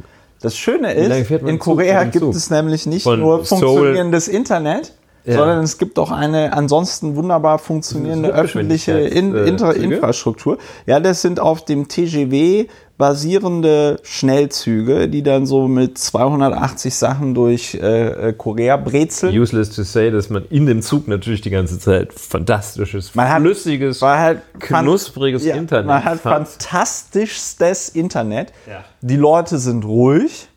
Ja, es ist. Ähm, äh, es, es, gibt keine bekloppten Kinder. Es gibt keine ja es gibt Und wie lange Kinder, die sind aber sehr süß. Ähm, man fährt, ich bin, wir sind da, glaube ich, ähm, ich glaube drei Stunden oder so. so das ist, ist der, das. der Zug von, warte mal, das ist äh, um 12 Uhr losgefahren und um 16 Uhr something, nee, um 14 Uhr 56. Man fährt so knapp drei Stunden. Weißt du, wie also viele Kilometer das waren? Oder äh, kann man das jetzt so einfach 300, 200? 400, also so 300, 400. Das ist ja ein sehr kleines Land. Ein sehr kleines Land, so ja. Bekannt. Das Problem wirklich für Südkorea ist, diese äh, Teilung äh, führt dazu, dass Südkorea alles über den Seeweg oder den Luftweg machen muss. Es ist tatsächlich auch beim Anflug auf Korea so, du fliegst ja von Frankfurt und dann halt so an Finnland vorbei über Russland. Ja, und dann irgendwann so bei nicht Novosibirsk, äh, aber da so über Peking machst du dann quasi äh, den Schlenker runter nach Peking und eigentlich könntest du dann geradeaus weiter nach Seoul fliegen, machen, machst du aber nicht, sondern du fliegst dann echt nochmal so einen Schlenker an Nordkorea vorbei, dass du auch auf keinen Fall in nordkoreanischen Luftraum kommst. Ja. Ist wahrscheinlich sehr vernünftig, ähm, ist aber total bekloppt, weil du dadurch wahrscheinlich eine Stunde länger fliegst. Ja? Also koreanische Bahn muss man sich so vorstellen, eine halbe Stunde vor Abfahrt steht ein komplett sauberer, netter, schöner, moderner Picobello-Zug. TGW. Im Bahnhof. Ein auf dem TGW basierender Ja. Zug. Äh, äh, So steht, dann, steht dann im Bahnhof. Du steigst ein. Du wirst auch nicht kontrolliert, weil die äh, Zugbegleiterin hat auf ihrem PDA oder was auch immer, hat die halt einfach stehen, welche, für welche Züge, also für welche Sitze, für welchen Wagen ist ein Ticket gebucht Ja. und dann sitzt da halt jemand. Und wenn jemand auf einem Platz sitzt, wo sie nicht weiß, hier, was ist da jetzt los, steigt, äh, fragt sie dann natürlich nach dem Ticket. Ja. Das Prinzip ist klar, ja. So, macht die Deutsche Bahn irgendwie groß Werbung mit, ja, hier, äh, sie können jetzt auch Online-Check-In und so ja, machen. Online-Check-In. Ähm, das ist in Korea normal. Also du kannst da halt einfach, ähm, du sitzt auf deinem Platz und dann wirst du auch nicht gefragt, ob du ein Ticket hast oder nicht, weil wird ja angezeigt, ist ein, äh, ist ein Ticket gebucht. Wahrscheinlich ist die koreanische, südkoreanische, in Nordkorea gibt es ja wahrscheinlich auch keine Züge. Äh, Die südkoreanische Definition von Pünktlichkeit ist wahrscheinlich auch nicht so, dass man sagt, alles, was weniger als sechs Minuten Verspätung Nö, hat, ist pünktlich. wir sind, also wir sind äh, dann, äh, die Züge waren halt pünktlich. Also ich glaube, auf der Rückfahrt sogar eine Minute früher da als äh, geplant. Aber äh, die Züge sind pünktlich. Und dabei ist mir nochmal aufgefallen, wirklich das ganz, ganz, das allergrößte Problem beim, beim Fahren mit der Deutschen Bahn, bei mir ist es halt einfach tatsächlich dieser ganze Stress drumherum, dass ich immer Angst habe, es könnte irgendwas passieren, ich komme irgendwie nicht an. Ähm, dieses, dieses Fahren mit der koreanischen Bahn, da mit dem Schnellzug, es war einfach toll. Es war einfach super entspannt. Du setzt dich da rein, hast schön Internet, ein Zug ist eine halbe Stunde vorher da, äh, es ist alles irgendwie sauber, du kannst dein Gepäck irgendwie ordentlich verstauen. Ähm, der Zug fährt, er rumpelt auch nicht so wie ein ICE, sondern es ist schön ruhig. Du fährst dann mit einem Affenzahn durch die Landschaft und dann bist du halt irgendwann in Busan. Und Busan Ja. ist auch eine sehr schöne ähm, äh, Stadt. Was ich dort und generell in Korea einfach total bemerkenswert finde, es sind so die Kleinigkeiten, von denen sich Berlin sofort eine Scheibe abschneiden könnte, die sofort die Lebensqualität erhöhen würden, ohne dass du groß was verändern musst. Erste Sache, was ich total geil fand, ist, in, Bu in, in Korea hat alles, ob das jetzt eine Mall ist, ein U-Bahnhof, ein Bahnhof, ein Flughafen, alles hat nummerierte Ausgänge. Klingt jetzt erstmal total trivial, ist aber super praktisch. Weil du nicht mehr, ich meine, wer einmal am Alexanderplatz von der S-Bahn in die U2 umgestiegen ist oder so, weiß, wovon ich spreche. Du findest dich hier einfach nicht zurecht. Und ähm, in äh, Korea hat halt alles einfach eine Nummerierung. Das ist total praktisch, weil dann weißt du, ah ja, ich muss zum Ausgang 1, also gehe ich einfach den Schildern zum Ausgang 1 nach. Ne? Ist deutlich praktischer als irgendwelche Schilder wie hier in Berlin, wo dann da irgendwie steht Reichstag oder äh, weiß ich nicht, Friedrich. Louis Vuitton Straße Ja, oder das ist hm, prima. So, hm, ah, toll. Dann, und das war der absolute Knaller, in Busan haben sie halt dem Ganzen noch einen draufgesetzt. Da waren nämlich auch noch die, ähm, die, die Stationen von den einzelnen U-Bahn-Linien nummeriert. Und das ist etwas, das sind so Sachen, die musst du erst gesehen haben, um überhaupt darauf zu kommen, dass man was machen kann. Und wenn du es dann siehst, willst du es unbedingt haben und stellst dir die Frage, wie, wie konnte man überhaupt jemals das nicht so machen. Ja. Das heißt, die Station. Hier heißt es dann U1 nach Ruhleben oder so, oder, oder S1 ja, nach Ruhleben. So heißt das dort auch noch, aber die Stationen haben halt trotzdem, damit es auch wirklich jeder verstanden hat, alle nochmal eine das Zahl. Das heißt, gut, du ne? fährst dann irgendwie mit der Linie 2, dann fangen die Stationen mit 200, also ne, 2 an und dann hast du die Station 213. Und dann weißt du, ich bin jetzt 213 eingestiegen. Die Station hat natürlich auch noch einen koreanischen Namen und ich muss in der Station 217 raus. Das heißt, ich habe jetzt fünf Station, äh, vier Stationen oder so, ja. Und das ist einfach toll, das ist einfach praktisch. So, und, und solche Kleinigkeiten führen einfach dazu, dass du in der Öffentlichkeit dann viel schneller von A nach B kommst. Was ich auch interessant fand, es gab ganz, es gab zumindest jetzt gefühlt viel mehr nicht kommerzialisierten öffentlichen Raum. Was will ich damit sagen? Ähm, also in Deutschland gibt es ja im Grunde genommen nur noch so Parks oder so Sachen, wo du dich quasi aufhalten kannst, ohne jetzt Geld ausgeben zu müssen. In Korea gab es aber irgendwie ganz viele, hatte ich das Gefühl, noch so Plätze, andere Orte, wo dann irgendwelche Veranstaltungen stattgefunden haben. Unser Hotel war relativ in der Nähe von ähm, ähm, auch dem äh, Rathaus von Seoul, ja. Und dann war auf, vor dem Rathaus von Seoul so eine Wiese und dann haben die da so Buden aufgebaut. Bin ich dann einen Tag da auch mal dran rumgelaufen. Dann war das irgendwie so eine Leistungsschau des äh, äh, Solar Apothekenverbandes und dann haben die da immer so erklärt, was sie so machen und, und Nachwuchsausbildung und äh, solche Sachen und so. Das war äh, total interessant. Ähm, was gibt es sonst noch so zu berichten? Ja, weiß ich nicht. Also du hörst, ich bin einfach, es waren so die kleinen Sachen. Also es gibt bestimmt auch viele Sachen in Südkorea, die nicht so toll laufen. Ja, Man kann jedenfalls sagen, dass die Infrastruktur, die positiven Elemente der Infrastruktur sind jedenfalls nicht darauf zurückzuführen, dass Südkorea ein reicheres Land in dem Sinne äh, wäre, dass äh, dort das äh, als Deutschland. Ja. Bruttoinlandsprodukt pro, pro Kopf höher wäre. Äh, ganz im Gegenteil, ich, das äh, wie jeder weiß, äh, ist es, ähm, liegt Deutschland, je nachdem wie man es rechnet, auf Platz 18, 19, so etwas der Ja. Länder nach Bruttoinlandsprodukt per pro Kopf und Südkorea auf Platz 32. Das heißt also, jeder Deutsche produziert etwa, leistet etwa für 50.000 US-Dollar im Jahr und jeder Südkoreaner für 39.000 etwa. Das heißt also, ähm, relativ groß, äh, relativ viele Einwohner für die Größe, ne? 51 Millionen.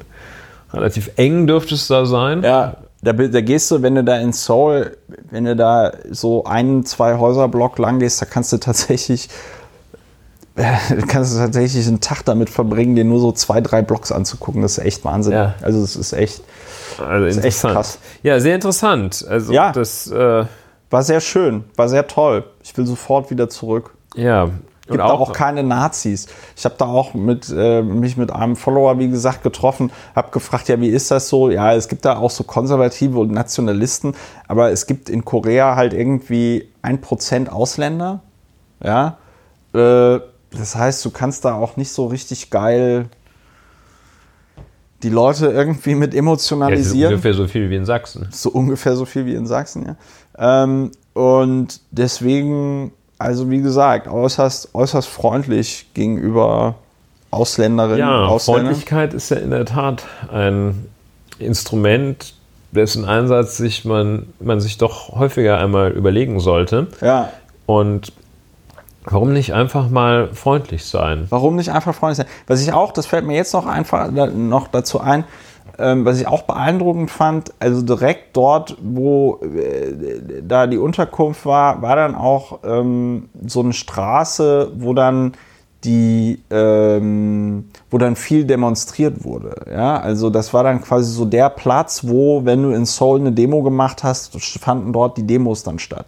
Und was ich sehr beeindruckend fand, war, wie die Polizei diese Demos gehandelt hat, wo in Deutschland die Hundertschaften alle in dieser Kampfmontur auftreten, also immer sofort, ja, war das so, da, war das da so, dass diese Polizeihundertschaften aus erstmal nur so uniformierten Leuten bestanden. Ähm, sahen auch alle irgendwie relativ jung aus. Ich habe das noch nicht so richtig durchdrungen. Es gibt in Korea eine 18-monatige Wehrpflicht.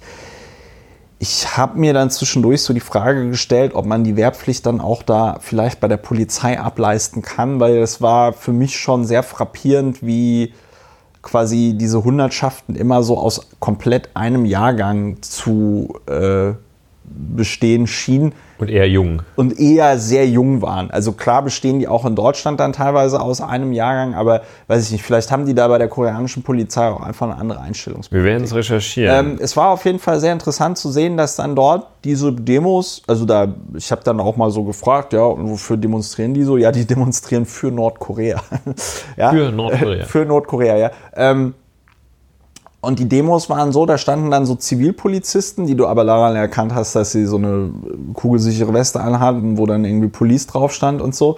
Ähm, Was ja kein Zivilpolizist im ganz engen Sinne ja, ist. weil die hatten ansonsten keine weitere Uniform Ja. irgendwie an. Waren so viele Zivilpolizisten, die waren, glaube ich, einfach dafür da, um den Leuten zu zeigen, okay, pass auf, Leute, wir haben euch hier irgendwie so im Blick, ja.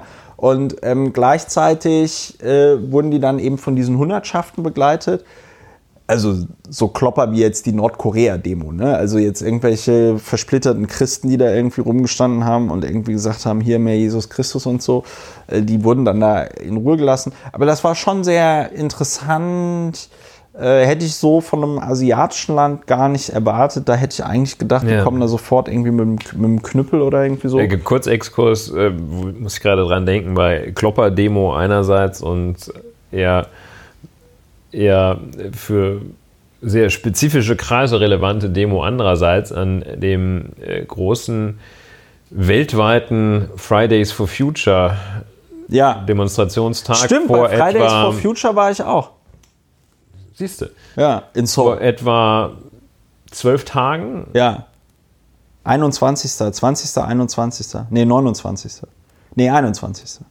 Ja, hat sich das jetzt festgesetzt? Eins- Ungefähr. Ja, jedenfalls vor etwa zwölf Tagen. äh, Da haben also zunächst am Potsdamer Platz morgens hat eine Gruppe von geschätzt etwa 150 Musiklehrern für die Verbesserung von Bezahlung, Arbeitszeiten, Ja. Verträgen oder ähnlichem sich manifestiert. Ja gut, und dann kamen also viele Tausende im Laufe des Tages und haben ähm, für Klimaschutz. Klimaschutz demonstriert. Das war, musste ich einfach nur loswerden.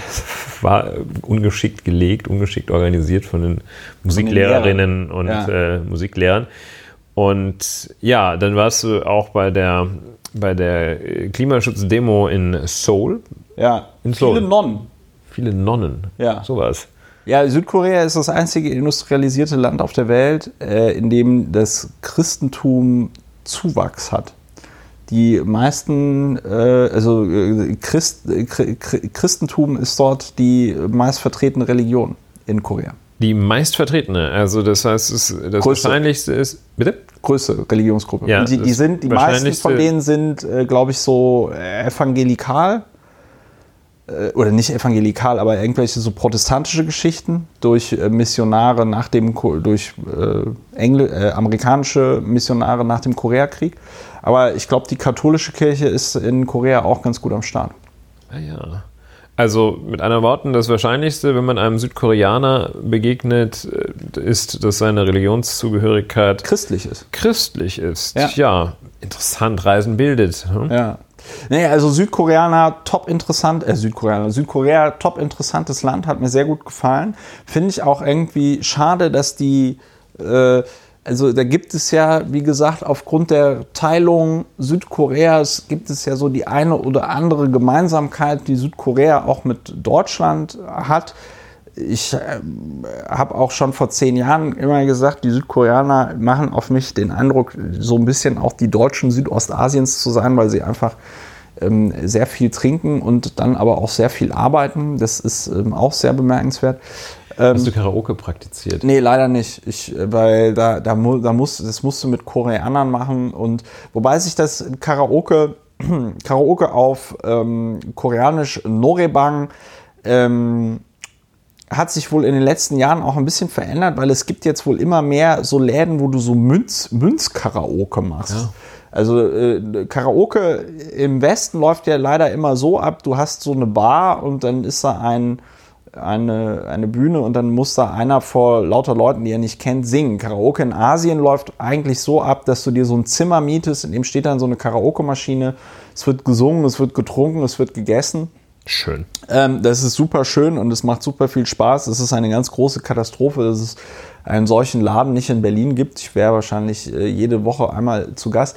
Ähm, und das hat sich wohl in den letzten Jahren ein bisschen geändert in Korea. Es gibt jetzt so Münzkaraoke. Das heißt, du gehst dann da auch in so ein einzelnes Zimmer rein, aber man wirft dann halt so 500 Won pro Song ein und wenn du keinen Bock mehr hast, gehst du raus. Im Vergleich zu diesen anderen Dingern, wo du dann einfach so ein äh, Zimmer stundenweise halt irgendwie mietest. Ne? Ja, hast du während deiner zwei Wochen, zwei Wochen ja. in Südkorea dich mit den Ereignissen in der Bundesrepublik Deutschland befasst? Ja, ich hatte ja Internet, das heißt, ich habe auf Twitter gesehen, was passiert ähm, und habe auch so einiges kommentiert. Ähm, ich weiß nicht, ob du ein spezielles Ereignis auf ein spezielles Ereignis abzielst. Nein.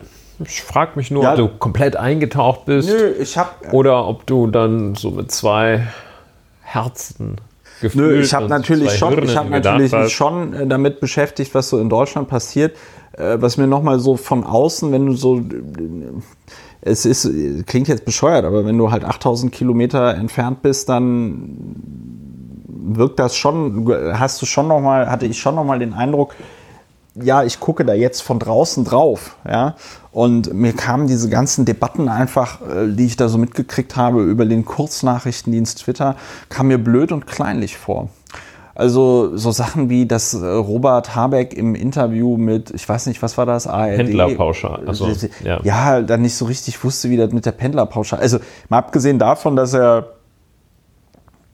das, starker Auftritt war das allerdings in der Tat. Es nicht. war kein starker Auftritt, aber es war jetzt auch nicht so, dass man das Gefühl hatte, oh mein Gott, ähm, was ist denn das für ein Typ?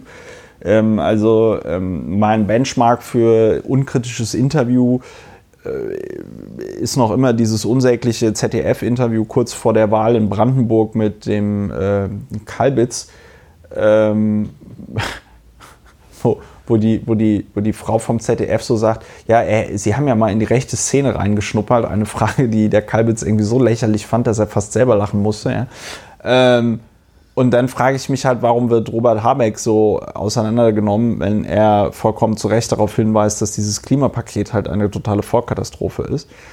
Ähm, und sich dann bei der Pendlerpauschale verhaspelt die aber auch in dem gesamten Konstrukt dieser, dieses Klimapaketes, ein, dieses sogenannten Klimapaketes, ein totaler Nebenkriegsschauplatz ist.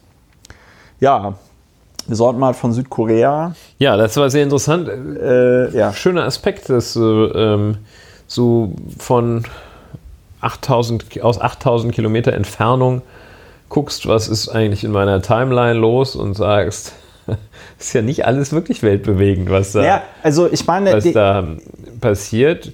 Vielleicht sollten wir also das auch zur Trennung von Fakten und Meinungen und zur Einordnung der Bedeutung sollten wir vielleicht äh, auch im Ausland mal podcasten. Aus ja, dem Ausland genau. uns anschauen, was in Good Old Germany ja. passiert und wie das so vor dem Hintergrund der Weltgeschichte ist, dass Robert Habeck nicht weiß, Habeck nicht weiß wie die Pendlerpauschale ja. funktioniert. Also der, wenn, wenn du dir nach, wenn du dir halt, wenn du dir halt irgendwie. Eine Attitüde, die man, eine, eine Einstellung, einen Ansatz, den man auch natürlich im Inland gewinnen kann, ja. sich zu fragen. Wenn du, ja, wenn du dir jetzt Südkorea anguckst, da ist natürlich tatsächlich das drängendste Problem, wie kriegt man da die Kuh vom Eis mit Nordkorea. Ne? Also äh, das ist nicht zu unterschätzen. Äh, die Nordkoreaner haben die Atombombe. Wenn sie sie gegen Seoul einsetzen würden, wären wahrscheinlich auf einen Schlag mal irgendwie so 20 Millionen Menschen tot. Ja?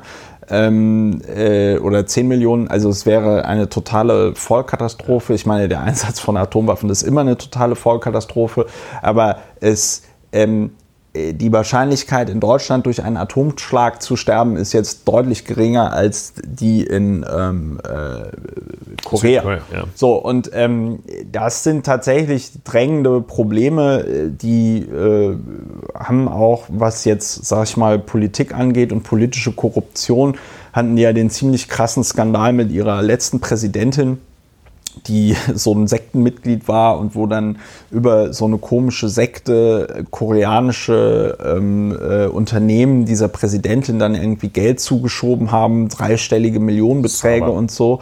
Äh, die Frau sitzt mittlerweile im Gefängnis, ähm, gemeinsam mit dieser Sektenführerin und so. Äh, demonstrieren natürlich Anhänger von ihr dafür, dass sie freigelassen wird. Das könnte sogar passieren, wenn äh, die, ne, wenn eine neue konservative es wird Regierung sehr drankommt. Viel demonstriert. Es wird sehr viel demonstriert, es wird sehr viel debattiert. Aber ähm, wenn ich mir das alles so angucke und wenn ich mir dann gleichzeitig angucke, wie modern Südkorea ist und dass man noch das Gefühl hat, okay, hier passiert irgendwie was, hier sind die Leute noch so am Puls der Zeit und wenn ich äh, mir dann Deutschland angucke im Vergleich dazu und die Debatten, die hier geführt werden, dann kommt mir das alles so klein vor. Hm. Ne? Ja. Also so klein und, und, und, und, und ja, man kümmert sich halt nicht um Sachen, die man jetzt mal einfach machen könnte. Also wenn die Südkoreaner das mit dem schnellen Internet hinkriegen, dann sollte Deutschland das eigentlich auch hinkriegen. Und ja. lauter und lauter solche Sachen. Ja, das ist vielleicht einmal ist ein, ein interessanter weiterhin ja. ein interessanter Aspekt. Ja. Und das hat ja auch so etwas Züge, oder ich höre, lese, höre zwischen den Zeilen, höre zwischen den Zeilen, höre zwischen dem, was du ausdrücklich sagst, auch ein bisschen so einen etwas pragmatischen, zielorientierten Ansatz. Ja. Dass man anstatt sich hier äh, die Köpfe wegen irgendwelche Besserwissereien einzuschlagen. Ja, ganz genau. Äh, vielleicht einmal fragt, wie könnte es denn besser sein? Ja. Also, äh, und das Stichwort Kleinlichkeit ist ja eins, das du dabei auch unterschwellig, ja. das jedenfalls da im Raum steht. Und das finde ich einen sehr guten Punkt. Und da kann ich sozusagen ein Beispiel, ein Alltagsbeispiel beisteuern. Das spielt im Zuge der Neugründung äh, der Kanzlei ja. des neuen Sterns am Strafrechtshimmel. H2W Strafrecht wird es geben. Ja. Und das ist ein nicht ganz trivialer Vorgang, eine Kanzlei Neugründung, auch wenn sie aus im Wesentlichen aus Leuten besteht, die vorher in einer anderen Kanzlei zusammengearbeitet haben. Jedoch sind es Prozesse, bei denen an vielen Stellen Dinge noch nicht funktionieren. Ja. Also in dem Beispiel übertragen auf äh, Internet. Südkorea Internet. Ja. Auch da ist IT mittlerweile der Angel Hauptherausforderung ja. bei diesen Maßnahmen und so auch da und äh, verschiedene andere Dinge. Und da gibt es dann immer wieder Leute, also Kolleginnen und Kollegen, die an diesem Umzugsprozess teilnehmen, die stellen sich so gewissermaßen in den Raum und rufen, das funktioniert nicht. Ja. Und ähm, oder sagen das dann auch empört, sagen es mir, sagen es meinen Partnern. Und da denke ich auch so häufig, Che, äh, warum rufst du denn jetzt hier irgendwie in den Raum? Das ist scheiße oder das funktioniert nicht und oh Gott, ist das langsam, statt zu überlegen, hm, was wäre denn, also wer wäre der richtige Ansprechpartnerin, ja. was könnte man machen, was kann ich tun? Das ist jetzt keine Fundamentalkritik, dass ich sagen würde, ach, ja. das sind junge Leute, kriegen uns gar nicht auf die Kette. Aber äh, ich habe mich darin natürlich auch erkannt, wie ich über irgendwelche Dinge motze. Ja. Und äh, völlig egal wem gegenüber. Und ja. Äh, auch da, also die Sachorientierung bzw. die Lösungsorientierung vielfach, glaube ich, ein gutes Instrument ist. Und wie du sagst, statt da irgendwie es war schon etwas krass, was Robert Habeck sich da, weil, er hat das offensichtlich nicht verstanden, äh, weil er wahrscheinlich noch nie seine Steuererklärung halt selbst gedacht, gemacht er hat, hat. halt gedacht, die Pendlerpauschale äh, äh, bezöge sich nur auf Kfz. Bums. Das merkst du auch in dem Interview. er hat Habeck hat meines Erachtens in dem Interview zum Ausdruck gebracht, dass er gar nicht verstanden hat, dass die Pendlerpauschale ein Ansatz, in Ansatz gebracht wird als Einkommensmin, als, als Minderung der Steuer, Bemessungsgrundlage bei der Zahlung der Einkommensteuer. Das hat er nicht verstanden. Also, wie dem auch sei. Ja. Aber es ist ja auch angesichts der Fehlbarkeit äh, der Menschen, die vielleicht dieses Thema beherrschen, aber andere Themen nicht, ist es äh, in der Tat sehr fragwürdig und sehr besserwisserisch und sehr kleingeistig und kleinlich, sich daran lange aufzuhalten, wenn einer es mal nicht geblickt bekommt. ne? Ja, und, Und- das Grundargument von Robert Habeck, dass die Pendlerpauschale ein unwirksames Mittel ist, um jetzt in irgend, also wenn du dir überlegst, wie viele, weiß ich nicht, Mega, Gigatonnen die Bundesrepublik Deutschland an CO2-Äquivalenten einsparen muss, ja, dann zu glauben, dass die Erhöhung der Pendlerpauschale um ein paar Cent in irgendeiner Art und Weise eine Lenkungswirkung entfaltet, die dazu führt, dass die Bundesrepublik Deutschland die Vereinbarung von Paris einhält, dann ist es halt einfach Quatsch. Also die Pendlerpauschale, äh, Pendlerpauschalenerhöhung im Rahmen des Klimapakets, des sogenannten Klimaschutzpaketes, Ja. ist äh,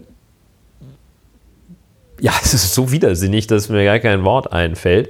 Äh, Sie ist ja auch noch äh, obendrein, äh, wenn sie steuert, steuert sie in die falsche Richtung. Ja. Sie steuert ja und ähnliches. Aber wie dem auch sei, äh, wollen wir uns da nicht vielleicht zu sehr in den Exkurs reinschrauben. Der Punkt, auf den ich hinaus wollte, ist, oder das, worauf ich hinaus wollte, ist, dass äh, diese, diese Kleinlichkeit in der Argumentation Ja. oder Kleinlich, Kleinlichkeit in der Befassung mit Themen, äh,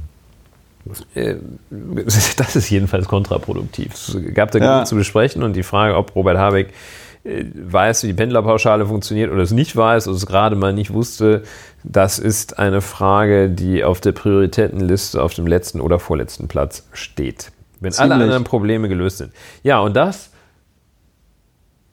auf solche tolle Sachen kommt man, wenn man Im Ausland ist. im Ausland ist. Das Und- tut gut, Ausland. Schön. Und bevor die Frage kommt, natürlich dekarbonisiere ich diesen Flug. Diese 8000 Kilometer von Frankfurt nach Incheon. Und da gibt es die schöne Webseite Atmosphäre. Und im Zuge dessen habe ich mich nochmal mit diesem Atmosphäre-Krempel beschäftigt und mich direkt gefragt, warum man solche Mechanismen, die in meinen Augen eine viel krassere Lenkungswirkung entfalten könnten, nicht ähm, teilweise verpflichtend macht. Weil der Witz ist der, so ein Interkontinentalflug pro Person, äh, da emittierst du 5 Tonnen CO2. Also jetzt diese Strecke. Rechnet die Atmosphäre sogar aus, klickst du an, welche, äh, welche äh, Fluglinie du nimmst, dann wissen die, mit welchen Maschinen wird diese Fluglinie be... So. ja. Ähm, kostet roundabout für eine Person so knapp 125 Euro oder so. Davon investiert dann ähm, Atmosphäre in Projekte zur CO2-Vermeidung oder kauft direkt CO2-Zertifikate vom Markt auf und lässt sie dann quasi verfallen. Ja, um sie Ja. teurer zu machen auch. So. Ja. Ist also erstmal etwas, wo du sagst, okay, verstehe ich sofort, warum das cool ist oder warum das funktioniert. Und jetzt kommt der Clou, da Atmosphäre eine gemeinnützige GmbH ist oder so, also sie sind auf jeden Fall gemeinnützig, kannst du dir das noch als äh, Spende anrechnen. Mm. Das heißt, du kriegst von diesen 125 Euro, die du da pro Person bezahlst, kriegst du mal direkt wieder 50 Euro von der Steuer zurück. Je nach Steuersatz, ja. Ja, so. Und ähm, das fand ich schon mal irgendwie total bemerkenswert, weil du tust einerseits was, um deinen CO2-Fußabdruck zu verringern, äh, gleichzeitig hast du einen steuerlichen Vorteil. Ähm, finde ich verrückt, dass das nicht weiter ausgebaut wird. Und ich habe Atmosphäre hier schon mehrfach ähm, erwähnt. Die sind auch immer wieder, wird untersucht, wie effektiv und wie toll das ist. Und alle kommen irgendwie zu dem Ergebnis, also wenn man es macht, dann so wie Atmosphäre. Ja, ich bin äh, mangels äh, in diese Richtung gehender Vorbereitung nicht äh, wirklich in der Lage, das äh, Klimapaket differenziert auseinander, ja. das sogenannte Klimaschutzpaket differenziert auseinanderzunehmen. Ähm, aber es, äh, ich glaube, man kann sagen, der große Wurf ist es nicht. Und es ist so verdächtig schnell aus der Tasche gezogen worden, finde ich auch. Ja, halt es eben rechtzeitig. Also, ja. es ist ziemliches Window Dressing, nicht Dressing, Window Dressing scheint es. Aber wie dem auch sei, es äh, gibt ja offenbar deutlich konkretere Möglichkeiten.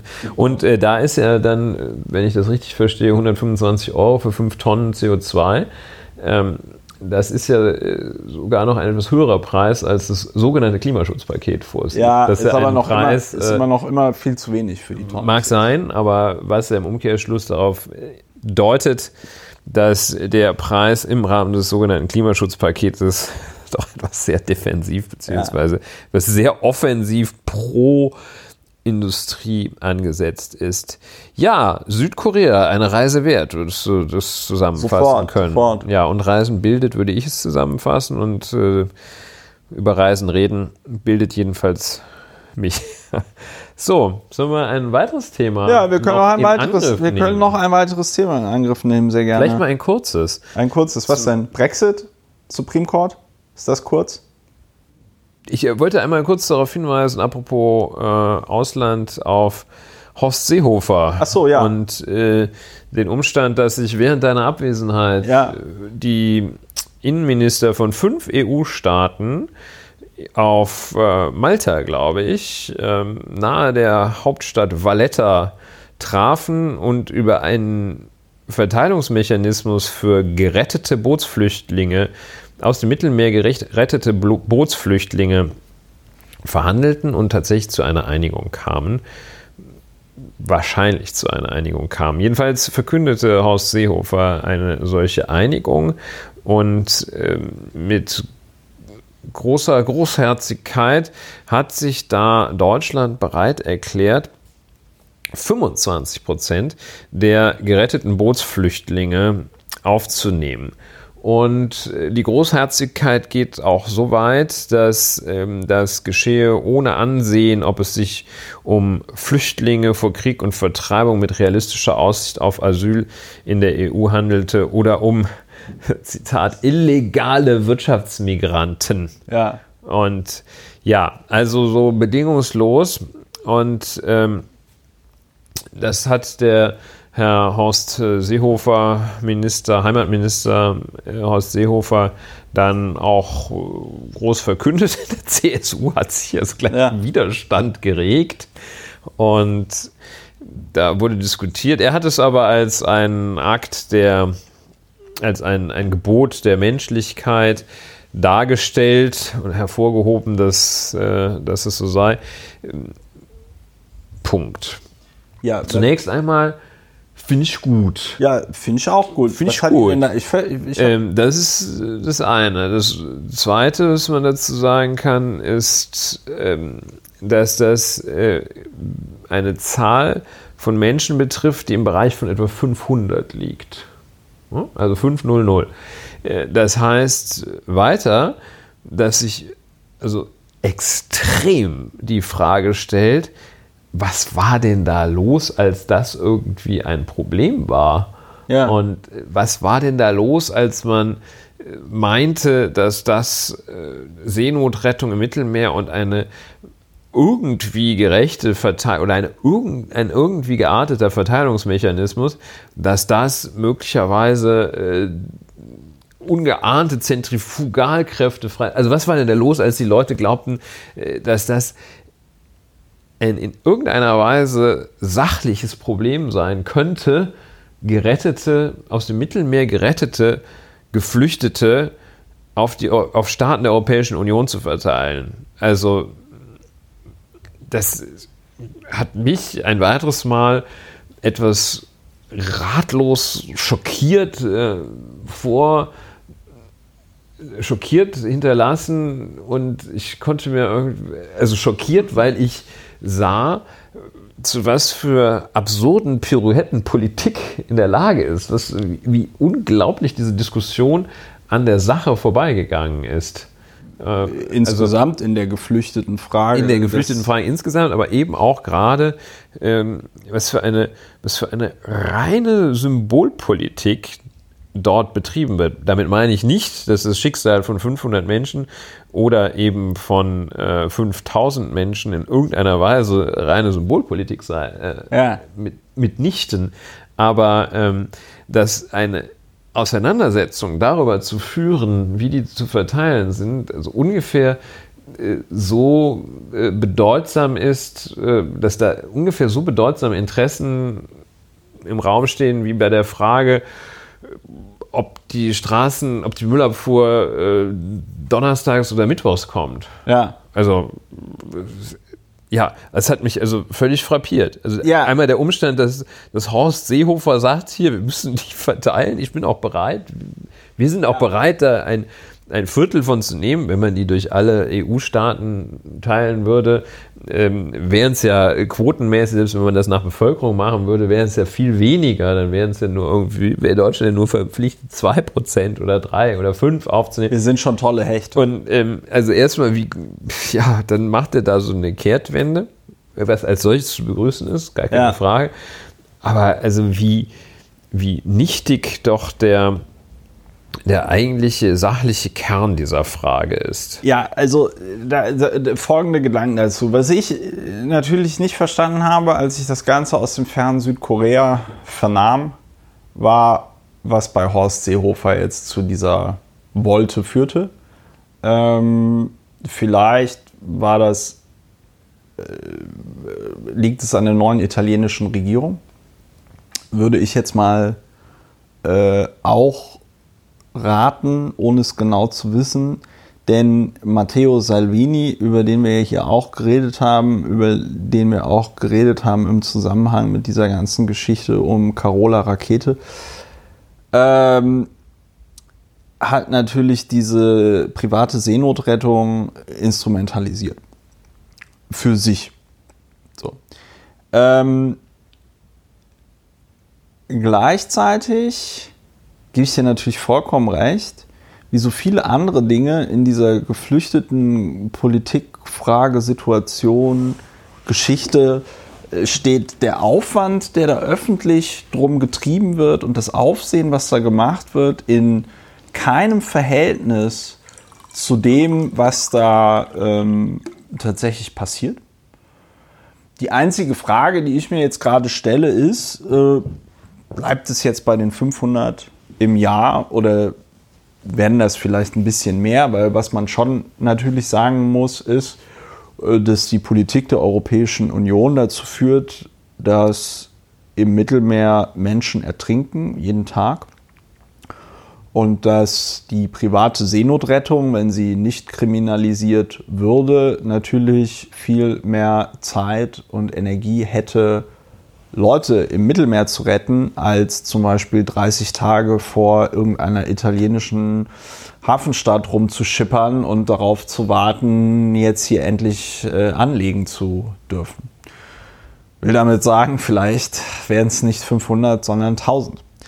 Dieser Quatsch mit den Pull-Faktoren, der ist ja ähm, widerlegt. Ne? Also äh, das ist jetzt nicht so, dass das dazu führt, dass es mehr wird denke aber, es könnte dazu führen, dass mehr Leute gerettet werden, was jetzt erstmal zu begrüßen ist.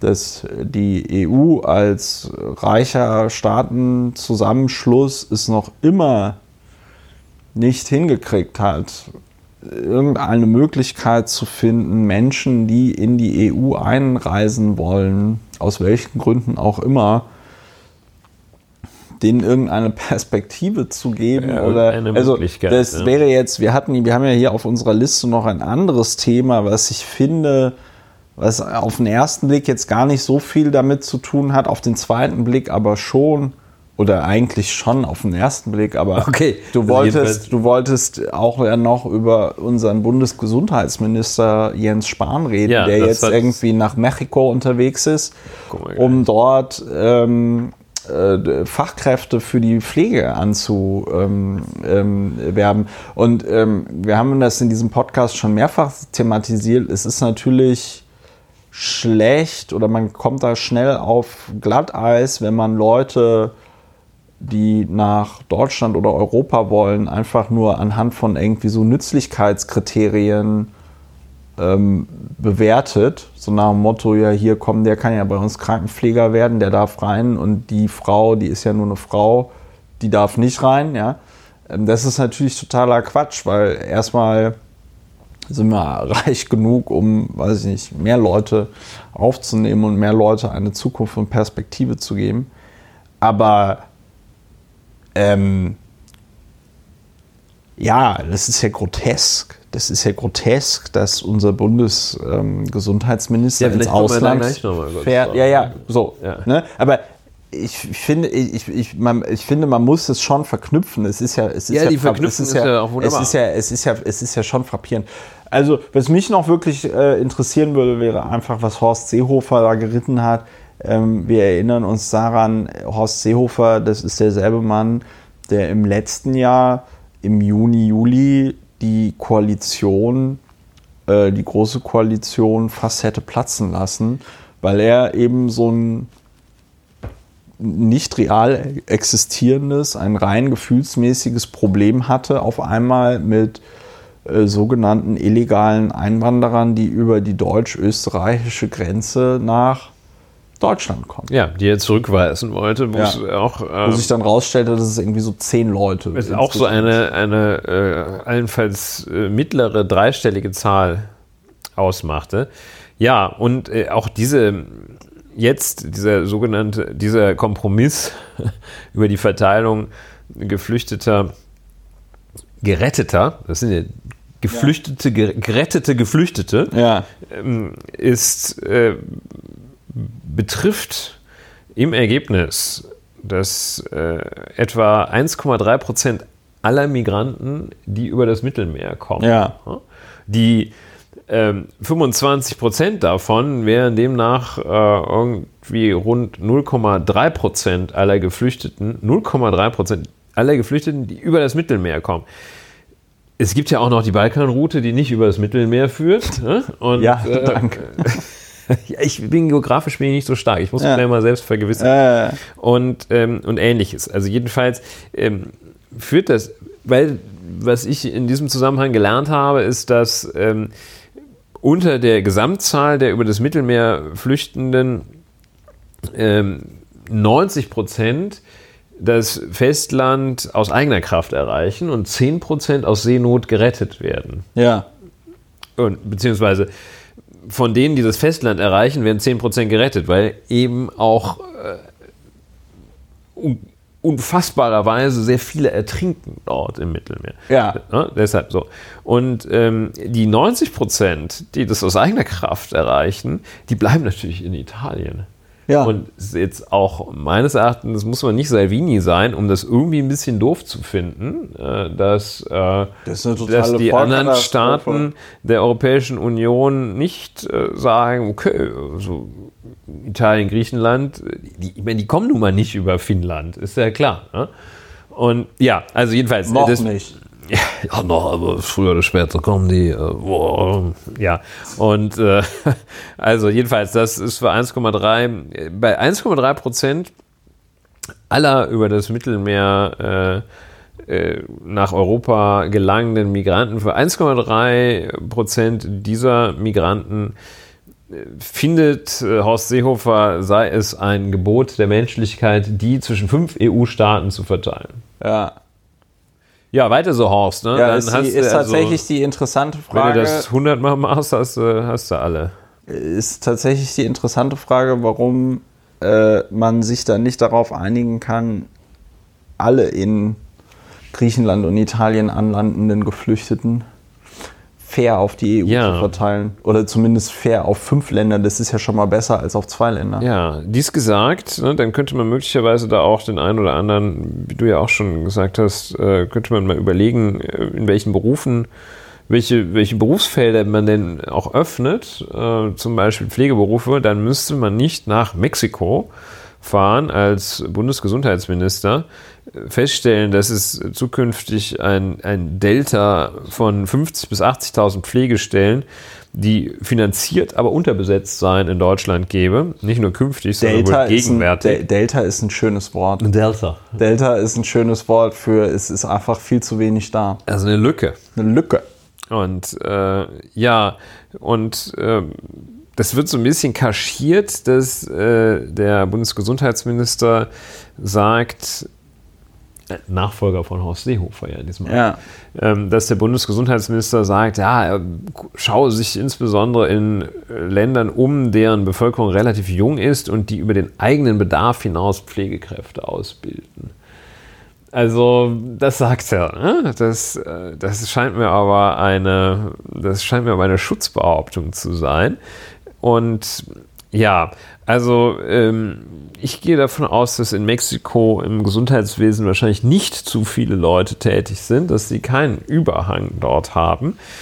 Und eine andere Maßnahme, statt nach Mexiko zu fliegen und da äh, irgendwelche Menschen äh, nach Deutschland zu zerren, ähm, zerren zu wollen, ähm, die man dann auch mit so geringen Löhnen wie jetzt abspeisen kann, wäre es ja eine denkbare Lösung, die äh, Gehälter auf dem Sektor zum Beispiel anzupassen. Das Und, wäre äh, aber, das ist Kommunismus.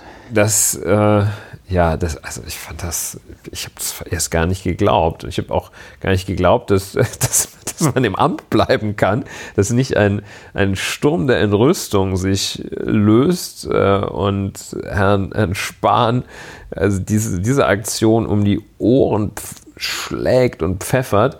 Aber nein, also das hat man so hingenommen. Find, wahrscheinlich finden es viele ganz gut. So, ach, hier so Mexikaner ist viel besser. Ich meine, ich hätte das auch lieber irgendwie, wenn es dann soweit ist, dass ich nicht mehr selbstständig dieses und jenes bewältige. Ich hätte natürlich auch lieber, äh, dass da irgendwie eine gut gelaunte Mexikaner mich umsorgen, äh, als dass irgendein zwangsrekrutierter Brandenburger machen muss. So. Ja, Ähm, äh, ja, genau. Du wolltest jetzt aber noch was sagen? nein. Ich, ich, äh, ja, Nase voll von dem Thema. Nee, ich habe auch die Nase voll von dem Thema. Äh, Die Frage ist ja, die ich mir gerade stelle, und das finde ich dann immer, aber da steht wahrscheinlich in diesem Artikel nichts zu drin. Aber was ist denn aus der Reise nach Albanien geworden? Das war doch, das war doch die erste, das war doch die, das war doch die erste komplett groteske Nummer in der, in dieser Kategorie, dass Deutschland ganz viele Leute nach Albanien abschiebt, weil sie hier keinen Anspruch auf Asyl haben und auch keinen Anspruch auf ähm, Schutz und so, ja.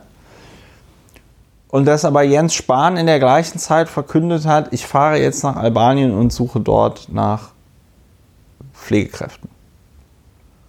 Ähm, was ja auch schon mal irgendwie eine, also je mehr ich drüber nachdenke, was auch, also zu glauben, es wäre einfacher, Leute aus einem anderen Land, die eine andere Sprache sprechen, nach Deutschland zu holen und dann hier als Pflegekräfte einsetzen, einzusetzen, dass das einfacher wäre als ein wie auch immer geartetes Programm, um den Pflegeberuf attraktiver zu machen und mehr Menschen in die Krankenpflege Ja, ist- zu also kriegen. das ist völlig das ist unfassbar. schon, das ist schon irgendwie, also das ist grotesk. Das ist grotesk. Also zu sagen, ich kriege eher einen, weiß ich nicht, 20-jährigen Mexikaner oder eine 20-jährige Mexikanerin oder einen 20-jährigen Albaner oder eine 20-jährige Albanerin dazu motiviert, nach Deutschland zu ziehen, um hier deutschen Senioren den Hintern abzuputzen.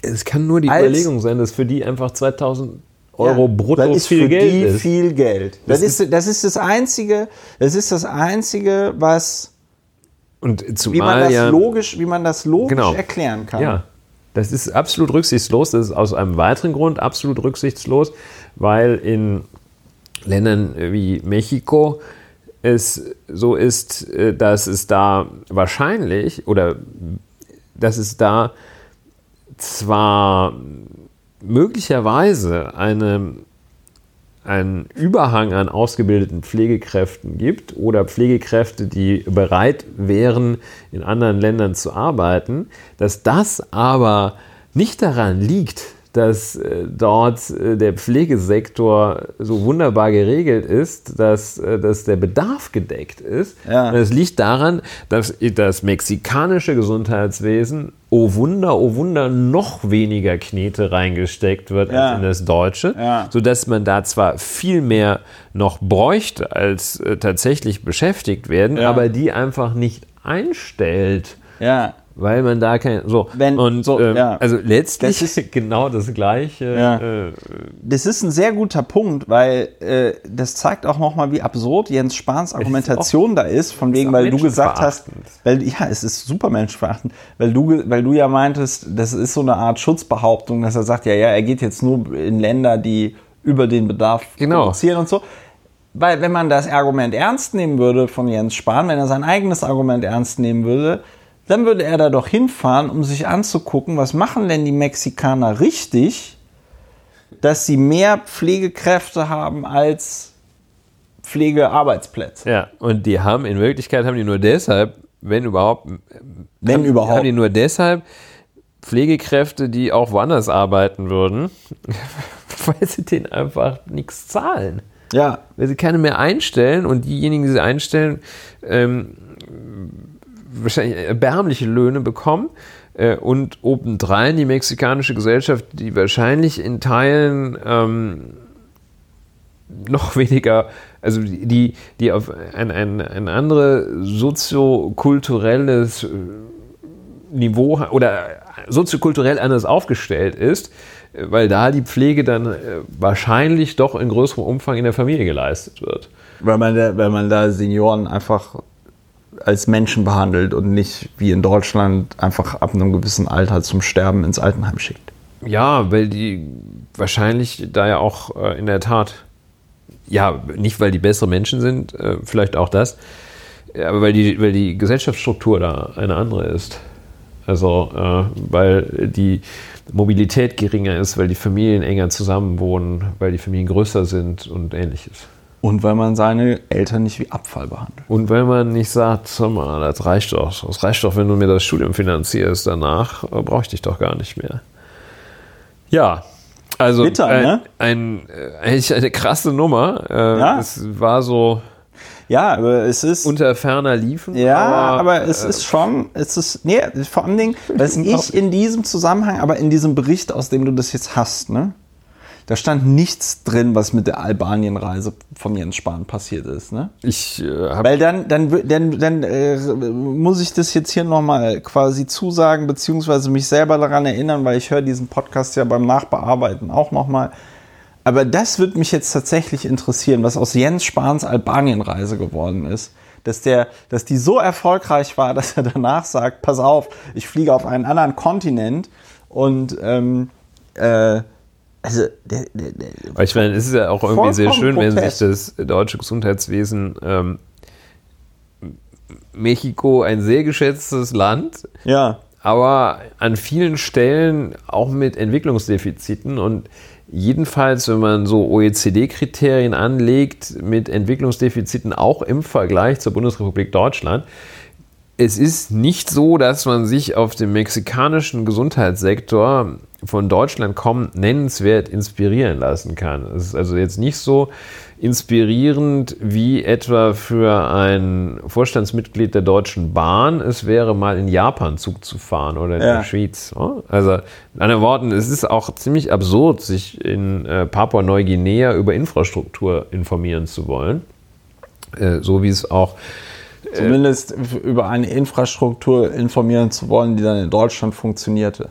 Richtig. Also Papua-Neuguinea ist wahrscheinlich für die allerwenigsten. Anyway, ähm, wir wollen ja nicht über Papua-Neuguinea sprechen. Ja, also ein ganz, eine ganz absurde Maßnahme, äh, wo mich wundert, dass nicht jeden Tag alle rufen, hey, was war denn das Absurdes? Aber Ja, aber ich glaube, das liegt auch einfach daran, dass Jens Spahn zu Beginn seiner äh, Ministerkarriere und auch davor einfach so, ähm, ja, der hat ja einen Spruch nach dem anderen irgendwie rausgehauen, dass du dir tatsächlich die Frage stellen musstest, ähm, wie kann das sein, dass so jemand auf einer solchen Position sitzt? Ich meine, der war unter Wolfgang Schäuble äh, äh, Staatssekretär im Bundesfinanzministerium. Ja, das muss man sich ja auch mal vor Augen führen. Ähm, und also ich glaube, man ist bei Jens Spahn, das ist tatsächlich so Stockholm-Syndrom, ist man halt echt einfach froh, wenn er nicht wieder irgendwie irgendein Spökes Also. fordert. Ne? Also zum Beispiel diese, diese, diese, diese Studie, die da jetzt gemacht werden soll bezüglich Traumatisierung. Traumatisierung durch die Abtreibung oder so, Ja. wo irgendwie 5000 Studien gemacht worden sind und eigentlich klar ist, das gibt's nicht. Und Jens Spahn gibt aber nochmal Geld aus. Gleichzeitig, darüber haben wir auch schon gesprochen, wenn es um die ähm, sogenannte Heilung von Homosexualität geht, ja, da ist er irgendwie ganz schnell dabei gewesen und konnte wahrscheinlich aus eigener Betroffenheit direkt nachvollziehen, dass das totaler Quatsch ist und ist dann dagegen vorgegangen. Ja. Also das ist ähm, gut. Ja, seltsam, seltsam. sel- seltsam, seltsam. Also Ähm, skurril, richtig skurril. es ist, auch. es ist, es ist, nee, es ist nicht nur skurril. es ist unter anderem skurril. es ja. ist auch grotesk. ja. Es ist So. äh, also wirklich im wahrsten, im wahrsten Sinne des Wortes ist es einfach grotesk. Und deswegen, wie gesagt, ich gucke noch mal, was aus Jens Spahns berühmter Albanienreise geworden ist und ähm, halte euch dann auf dem Laufenden. Ja, So. es ist nicht nur skurril, es ist auch grotesk. Das ist in der Tat ein, eine interessante Bemerkung. Diese beiden Begriffe werde ich, ich werde mir noch recherchieren. Und äh, was das eine, das Skurrile vom Grotesken unterscheidet. Aber sehr es ist wahrscheinlich so wie mit Ironie, Zynismus und Sarkasmus. Ja, weiß wahrscheinlich. auch irgendwie Also grotesk ist die krasse Form der Skurrilität. Weiß ich nicht. Ich glaube, skurril ist noch irgendwie so ein bisschen so lustig. Skurril ist etwas wertfreier als grotesk. Ja, ja so, aber wir so ein werden bisschen dem nachgehen. so, so Ähm, skurril wäre jetzt für mich so, ach, das ist ja interessant oder so. Ja, das, das ist so, hm. Und, und grotesk ist halt einfach. Ist ich glaube, grotesk ist auf jeden Fall auch immer schlecht. Also Donald Trump Jedenfalls ist ist es grotesk. im, im schlechten Sinne skurril und Im im, sch- ja. ganz schlechten grotesk. Und ja, und äh, jetzt reicht's auch mit dem äh, Jensi. Jens Mähn. Äh, das wollen wir nicht mehr. Wollen wir das nicht ist mehr. so, Quatsch. Äh, äh, ich denke, über eine Sache können wir noch kurz sprechen. ja, Also, äh, weil wir wollten eigentlich. wir wollten über so vieles reden. Wir wollen über so vieles reden und sind dann vom Hölzchen auf Stöckchen. Wir, wir, wir, ihr merkt ja an diesem Podcast auch, Ulrich und ich brauchen das ja auch einfach mal so für uns vor allem Dingen. Wir reden hier einfach zwei Stunden äh, oder drei oder 5000 und ähm, wir machen das auch vor allem Dingen für uns. Und ihr könnt dabei zuhören. Ähm, äh, ich glaube, den, den Künast-Fall kriegen wir nicht mehr aufgedröselt, außer dass man sagen kann, es ist ein krasses Fehlurteil. ja, es ist ein, also ganz Hintergrund, ganz kurz, was, ja. was war passiert? Schilder Renate. Künast wurde im Rahmen irgendeines Facebook-Postes auf abscheulichste Art und Weise beleidigt und das Landgericht Berlin hat gesagt, das ist alles vollkommen okay. Der, das war ja im Sach, das bezog sich ja auf diese sachliche Debatte um das, was sie da gepostet hatte und es hatte einen Sachbezug und deswegen waren so äh, Kommentare, dass Renate Künast Sondermüll sei und solche ähm, Sachen. Ja, und also so schlimme sexuell Ja. konnotierte äh, Begriffe. ähm, Das sei alles in Ordnung. wir wollen das auch nicht wiederholen, weil das ja irgendwie dann so beleidigt, aber es wäre so, als, es ist deutlich jenseits von dem, als würden sich Männer Schwanzgesicht nennen. Oder das ist ganz Ja. wirklich allerunterste, wenn man mal überlegt, was ist so das allerunterste, Ja, was man. war auf unterstem Niveau. Allerunterster Genitalbegriff. Ähm, Das sind eigentlich Sachen, Bei wo der du erwartest. Frau, Ja, ne? da würdest So. du eigentlich erwarten, dass ein Staatsanwalt sagt, klare Sache, schicke ich hier sofort einen Strafbefehl raus. ja. Bums. So. Und ähm, das war kein Strafverfahren, in dem das, äh, dieses Urteil des Landgerichts Berlin ergangen ist. Das war äh, äußerungsrechtlich. Im, das war noch so eine Vorstufe, weil äh, Frau Künast, äh, die ja Juristin ist, mit einem Strafverteidiger verheiratet, weil Frau Künast versuchte, äh, an die ähm, Adressdaten von den ja, macht Menschen Facebook noch immer nicht zu gelangen.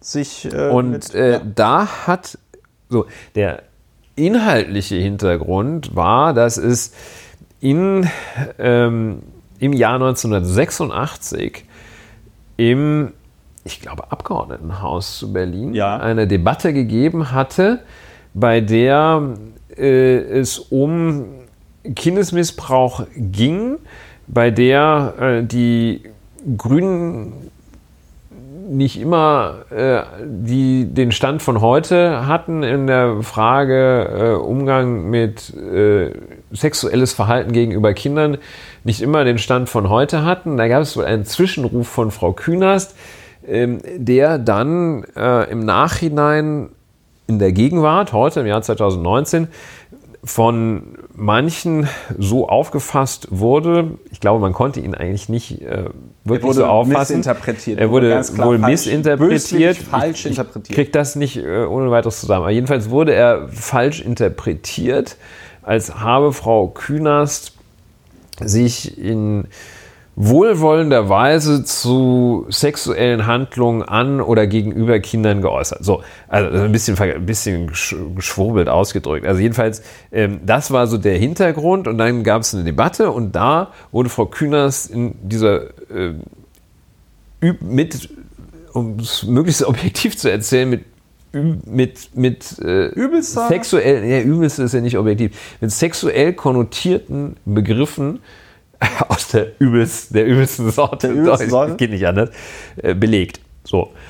Und das Landgericht Berlin hat entschieden, dass äh, diese Äußerungen so gerade noch erträglich seien und so gerade noch hingenommen werden müssten von Frau Künast. Es handele sich nämlich nicht um Schmähkritik und solange und sofern, und das sei hier der Fall, noch ein Rest von Sachbezug vorhanden sei, müsse man das im Rahmen öffentlicher Debatten hinnehmen. Eine äh, handwerklich und vom Ergebnis her krasse und klar erkennbare Fehlentscheidung. Also ja. recht, juristisch, handwerklich klar erkennbare, krasse Fehlentscheidung. Das liegt daran, dass hier so ein, also so ein paar Kategorien, die jetzt nicht ganz leicht, aber wenn man das, das zweimal gemacht hat, äh, äh, kann man das, die nicht ganz leicht zu handhaben sind, nämlich also dieser Begriff Schmähkritik. Man erinnert sich noch an den Ziegenficker von Jan Böhmermann. Ja. Da war Schmähkritik, das war Schmähkritik. Schmähkritik darf man nicht. So, wenn man aber, äh, wie es das Landgericht tat, ähm, am Begriff der Schmähkritik knapp vorbeikommt und sagt, nee, das ist ganz knapp keine Schmähkritik, dann muss man noch einmal abwägen, ob nicht vielleicht die Persönlichkeitsinteressen des mit solchen Begriffen belegten hier in einer Weise berührt sind, dass äh, diese Vorgehensweise nicht gerechtfertigt ist. Ja. Und das haben die einfach gelassen. Ja. Und es ist ein wirklich erkennbares Fehlurteil. Das ist so ähm, ungefähr so auf dem Niveau äh, wie wenn, äh, nicht, wenn ein Strafgericht eine Strafe fängt, die es gar nicht gibt. Ja? So, sie, grober, ich verurteile sie dazu, dass sie äh, nicht, mehr, äh, nicht mehr in Restaurants essen gehen dürfen während der Dauer eines Jahres. Moment, das steht doch gar nicht. Nee, äh, mache ich trotzdem. Und ähm, also was die da geritten hat, also vor allem auch mit diesem Sachbezugsargument geritten hat, was, was einfach erkennbar falsch ist, weil wenn man das einmal weiter denkt, also die haben offenbar den Sachbezug daraus abgeleitet, dass jemand eine sexuelle Beleidigung ausspricht. Ja. Ähm, Im in einem Fall, in dem es Um im Sexu- sachlichen im- Kern um- um, Sexualität geht. Ja. Sodass man also sich gar nicht ausmalen mag, wozu diese Argumentation führt, äh, wenn es im sachlichen Kern um Geflüchtete geht oder um Menschen anderer Herkunft geht, Ja. dann darf man da ähm, also Also sozusagen alles sagen. Ja. Und ähm, also wie die darauf kommen konnten. Und also das ist da- eine, Ich habe da noch eine schöne Anekdote. also das ist ein, ein, ein wirklich so krasses Fehlurteil nach allem, was man weiß. Es ist auch, ist auch schlechterdings nicht vorstellbar, dass wenn man diese Entscheidung insgesamt liest, dass man sagt, ach so haben die das gemeint. Ne? Ja. Also jedenfalls, wer den anderen du übles Schwanzgesicht nennt, ja. der, der Ja. ist halt raus. Ne? Also der kann Ja, nicht mehr sagen, der kann es- also nicht mehr äh, sagen, Es ist auch vollkommen, es ist, ich weiß auch überhaupt nicht, es ist auch, es ist mir ein vollkommenes deutlich unterhalb, wie die, ja. wie die, wie die, wie man, wie man das ernsthaft verargumentieren möchte. Ja, dass, dass, dass man halt sagt, ja, äh, weiß ich nicht, dass so eine Beleidigung irgendeinen Sachbezug hätte. Es ist halt vollkommener Quatsch.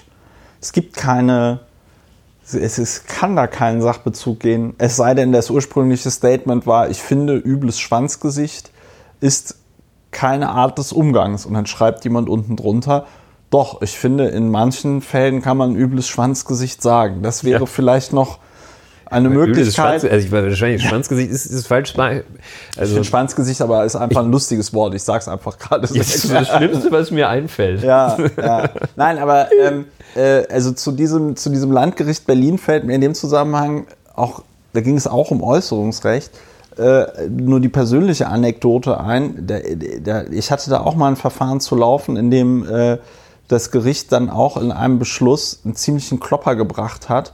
Ähm, endete dann alles wunderbar für mich. Wir sind dann später, weil der, die Gegenseite war ein ziemlicher Spezialexperte, der hat sich, der hat ständig unterlegen in der, in der, das war noch einstweilig, im einstweiligen Rechtsschutz, unterlag ständig äh, und hat dann aber keine Abschlusserklärung abgegeben. Ja? Bedeutet, äh, man muss dann dieses äh, einstweilige Verfügungsverfahren, äh, ver einstweilige Verfügungsverfahren muss dann in das Hauptsacheverfahren gehen. Und in der Hauptsache sind wir dann einfach nach Hamburg gegangen. Ne? Ja. Und in Hamburg ist die Welt noch in Ordnung. Ähm, und da war das dann ein im wahrsten Sinne des Wortes äh, kurzer Prozess. Ähm, aber das Berliner Landgericht hat sich in meinem Fall dazu verleiten lassen, äh, ich versuche es jetzt mal abstrakt zu formulieren, diese Person hatte sich über mich geäußert. Diese Äußerung war dem, wie es so schön heißt, Wahrheitsbeweis nicht zuführbar. So. Eigentlich, ja. Ähm, in dem Moment, in dem eine dem Wahrheitsbeweis nicht zuführbare Behauptung angegriffen wird, zum Beispiel im einstweiligen Rechtsschutz, ist sie zu untersagen durch das Gericht, beziehungsweise die Person muss sie dann unterlassen. Ne? Bedeutet, wenn ich jetzt sage, die Königin von England isst kleine Kinder und die Königin von England der Meinung ist, äh, ich darf das nicht machen, dann kann sie vor ein Gericht gehen und sagen, hier, lass das äh, bitte sein, Christopher.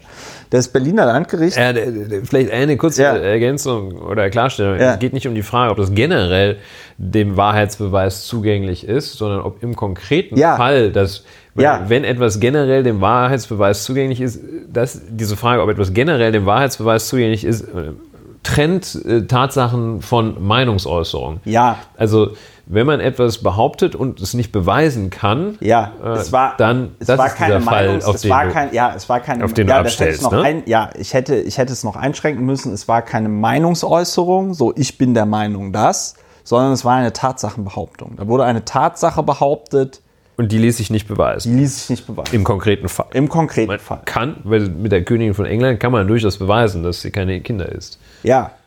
Äh, und, dann, und dann ließ sich das Berliner Landgericht da zu der, zu, dem, zu der genialen Argumentation verleiten, dass sie gesagt haben, ja, aber das wäre ja jetzt so erkennbar absurd oder falsch, ja, dass man das auch nicht untersagen müsste.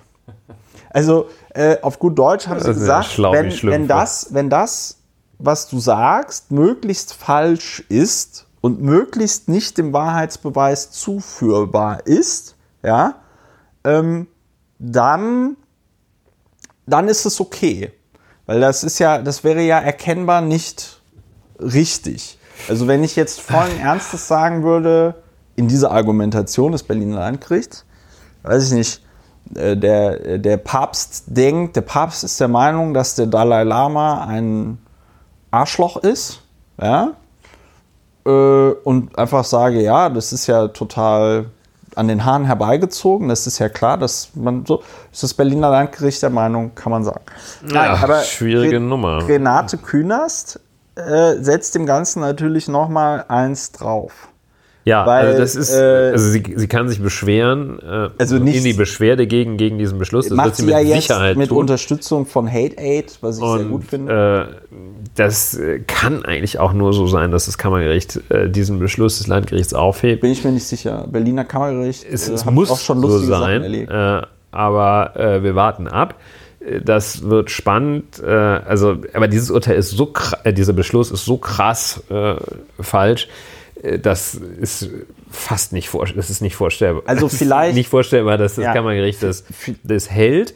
Ähm, Und wie gesagt, es geht also um, es ist also auch nur in so einer es geht hier nicht um die hohe Frage, bei der man eben vorsichtig sein muss, muss man hier jemanden verurteilen? Es geht um die Frage, ob Facebook nach dem Telekommunikationsgesetz verpflichtet werden soll, die ähm, Personendaten zu den äußernden, diese, die Dingsdaten, Diese Äußerungen, ja. äh, ähm, Bestandsdaten. die Bestandsdaten zu den, äh, äh, zu diesen Äußerungen, die da vorliegen oder auch nicht vorliegen, herauszugeben. Ja, Ja. also die haben jetzt nicht besonderen Opfer, äh, besonderen Täterschutz hier walten lassen äh, und gesagt, hey, nee, Che, der hat das irgendwie nicht so gemeint und so. Ähm, das, hat ja sachliches, hat er deutlich gemacht, dass er mit diesen Begriffsverwendungen ein sachliches Anliegen verfolgte. Nein, nein, es geht hier um eine Vorstufe. Also das ist schlechterdings nicht möglich, aber es ist schon krass, wie, also es ist ja dann gut, wenn, der, wenn, wenn in der Rechtsmittel, Rechtsverhelfsinstanz, ähm, wenn das dann korrigiert wird, okay, dann kann man sich, äh, kann man ja sagen, gut, wenn da mal ein Gericht richtig Quatsch baut, ähm, ist das System, wenn es das hinkriegt, kann man Ja. sich wieder einigermaßen beruhigt zu Bette legen. Äh, aber ein bisschen beunruhigt sein muss man schon, wenn so ein, so ein Hammerurteil da, Ich bin da da rausgeht. skeptisch. Ich bin da skeptisch. Wir werden das weiter beobachten. Ja. Äh, jetzt sind wir, jetzt haben wir zwei Stunden, zehn Minuten gepodcastet. Ich würde sagen, jetzt machen wir zu, oder? Jetzt machen wir zu, ne? Wir könnten noch, aber die Wahlen Ja, in Österreich sind auch vorbei. Ja, da müsste man auch länger. Ja, das kann man auch am Tag der deutschen reden. Einheit, kann man das, darf man eigentlich auch darüber Ja, nicht. ich meine, wir, wir können Wir noch, warten mal ab. Wir können noch kurz darauf hinweisen, dass Christian Lindner eine Komplettentgleisung hatte, irgendwie mit dem Morgentauplan. Was hat er nochmal genau gesagt? Ja, Christian Lindner, wohlgemerkt, ähm, ein, der Profi unter den Klimapolitikern. Christian, Vollprofi. der Vollprofi, lass das mal die. Profis machen. Ja. Äh, Christian Lindner hat sich geäußert, ähm, wer beim Klima, Zitat, ne, wer beim Klimaabsolutismus oder der grenzenlosen Aufnahmebereitschaft in der Migration nicht mitmacht, dem wird schon Menschenfeindlichkeit unterstellt. Wir werden den Planeten nicht retten, indem wir einen Morgentauplan für Deutschland umsetzen und die Deutschen zu veganen Radfahrern machen. Zitat Ende. Also, so viel zu den Fakten. Äh, Ja. Im Ergebnis kann man wirklich nur sagen, Christian Lindner hat mal den Kopf aufgemacht, defektiert, wie man glaube ich sagt, und wieder zugemacht, also ins Hirn geschissen mit anderen Worten. Und Sachbezug. Sachbezogen, ja. Aber Ähm, äh, das, ist, das ist wirklich sachbezogen, wenn du sagst, also das ist so krass. äh, ähm, ja, das ist, das ist der Sachbezug. Ja, äh, der- der Punkt- Wahrnehmung berechtigter Interessen. Der- der- Und der Vergleich, den er hier macht, also erstmal, dass er, also zwei wirklich äh, völlig indiskutable äh, Elemente dieser Äußerung.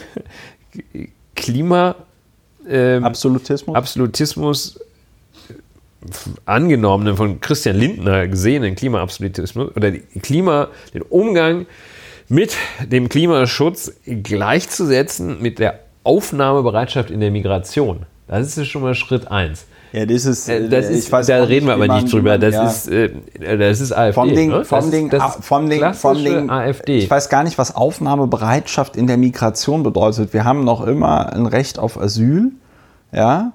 Ähm, das ist nicht, Bereitschaft klingt ja irgendwie so, als ähm, wäre da. Grenzenlose Aufnahmebereitschaft nennt Ja, das, ne? ja Also- aber, das klingt trotzdem, aber Aufnahmebereitschaft klingt ja irgendwie so, als sei das von irgendwas abhängig. Nein, das ist ganz klar gesetzlich geregelt.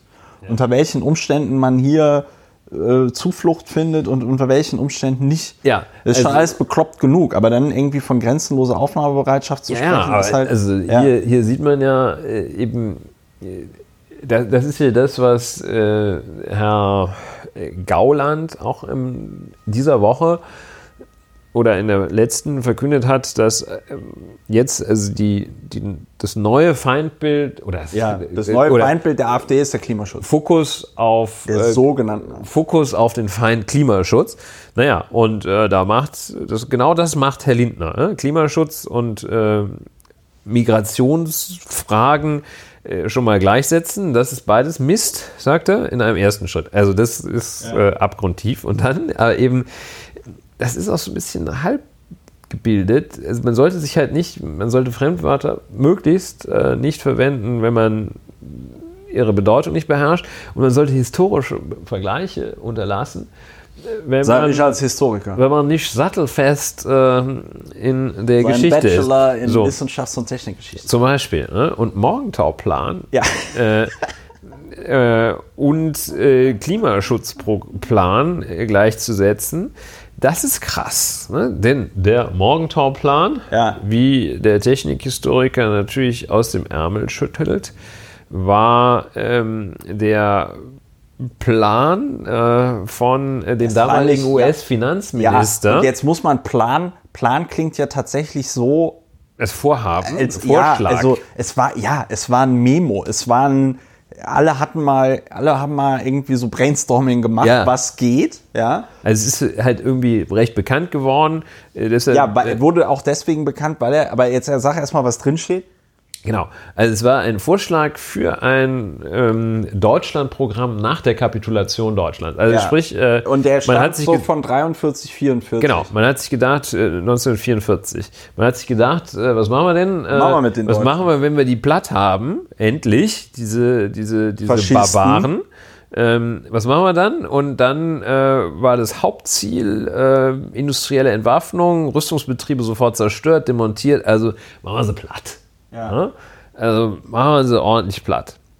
Das war der Morgentauplan. Ja, und also im Grunde genommen, im Grunde im, im Wesentlichen, ein wesentlicher Bestandteil war halt die Idee, dass man gesagt hat, wir äh, lassen Deutschland quasi auf dem Niveau eines Agrarlandes, Ja, genau. damit von diesem Land, und das war zum damaligen Zeitpunkt, fand ich das auch, also was fand ich, ich habe da noch nicht gelebt, äh, zum damaligen Rückblickend Zeitpunkt. kann man das schon nachvollziehen. Ne? Rückblickend kann man das schon sehr nachvollziehen. Also da sind äh, zwei Weltkriege von einem Land ausgegangen, ähm, das zum damaligen Zeitpunkt auch an der Speerspitze der Industrialisierung stand. Ne? Also äh, Deutschland beziehungsweise das Deutsche Reich, die waren damals so ein bisschen das China von heute. Ja, die waren ähm, äh, eine hatten eine Bevölkerungsstruktur mit extrem vielen jungen Leuten. Ja, die waren ähm, haben was die Industrialisierung aufgeht äh, im, zum Ende des 19., Anfang des 20. Jahrhunderts extrem aufgeholt zu anderen Industrienationen. Ähm, ja, und dann äh, waren sie durch die Preußen auch noch extrem militaristisch drauf, ja. So, und dass man dann auf die Idee kommt zu sagen, okay, nachdem die jetzt zwei Weltkriege ausgelöst haben und ähm, anscheinend unter Beweis gestellt haben, dass sie nicht so richtig verantwortungsvoll mit diesen ganzen Waffen umgehen können, ja, ähm, dann dann, lassen wir das halt einfach sein. Ich meine, das, der, dieser Plan wurde dann, und ich glaube, das ist das, und ich glaube, das ist das, äh, was auch Christian Lindners Vergleich, da, da erst so krass macht. Dieser Plan wurde natürlich durch die Nazi-Propaganda, darauf hat der voilà. Mathieu von Rohr in so einem Spiegel-Newsletter vollkommen richtig darauf hingewiesen. Dieser Plan wurde dann von der Nazi-Propaganda natürlich total instrumentalisiert, weswegen Morgentauplan in Deutschland wahrscheinlich überhaupt so ein Begriff ist oder er auch so eine Bekanntheit hat. Und er wurde von der Nazi-Propaganda als Ausweis dafür genommen, so nach dem Motto hier die, die, die weiß ich nicht, das Weltjudentum, ne, hier über die USA, der US-Finanzminister, ja, macht quasi einen Vorschlag, wie quasi die Deutschen dann zu so einem Genau, Herr Bauernstaat. Dem Namen nachzuurteilen, jedenfalls war wahrscheinlich äh, jüdischen Glaubens oder Angehöriger, war wahrscheinlich Jude. Äh, und äh, ja, daraus wurde also die große, äh, das Weltjudentum, also in Anführungsstrichen, das Weltjudentum will die Deutschen versklaven. Äh, das war die Reaktion, so, ähm, das war die negative Konnotierung, negative Bewertung des Morgentauplans. Die gab es durch Ja? die Nazis. und äh, nun der jüngste, äh, die jüngste Negativbewertung äh, des Morgentau-Planes ähm, nimmt Christian Lindner vor. Für ihn ist also der Morgentau-Plan etwas grundlegend Schlechtes. Ähm, was als solches schon mal historisch, äh, steht da in keiner guten Linie äh, mit dieser Einschätzung. Ähm, sehr fragwürdig ist dadurch. Und äh, ja, dann sagt er noch, der Morgen, also wenn man, diesen Vergleich ein bisschen aufdröselt, äh, dann, dann, dann zerbröselt der komplett und erweist sich als völlig inakzeptabel, also völlig, völlig verfehlt. Sachlich falsch und Ist halt im Gedankengang verfehlt. Ne? Also, also nicht nur, ist nicht nur übel, ist auch falsch. Ja, um ein Nicht schönes nur Wort, skurril, um ein, sondern auch Um ein grotesk. schönes, genau, ich wollte es gerade sagen, um ein schönes Wort zu bemühen, was wir schon in diesem Podcast hatten, es ist äh, sehr grotesk.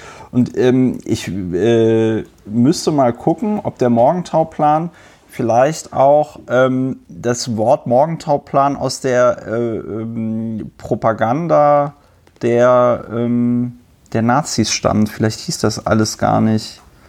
Ähm, Genau, ein Memorandum, US-Finanzministerium, Roosevelt. Ah ja, hier steht es auch. Die nationalsozialistische Propaganda griff die Veröffentlichung prompt auf, stellte den Plan Morgenthaus als eine des sogenannten Weltjudentums zur in Anführungszeichen Versklavung der Deutschen dar und verlieh damit dem Durchhalteparolen Nachdruck.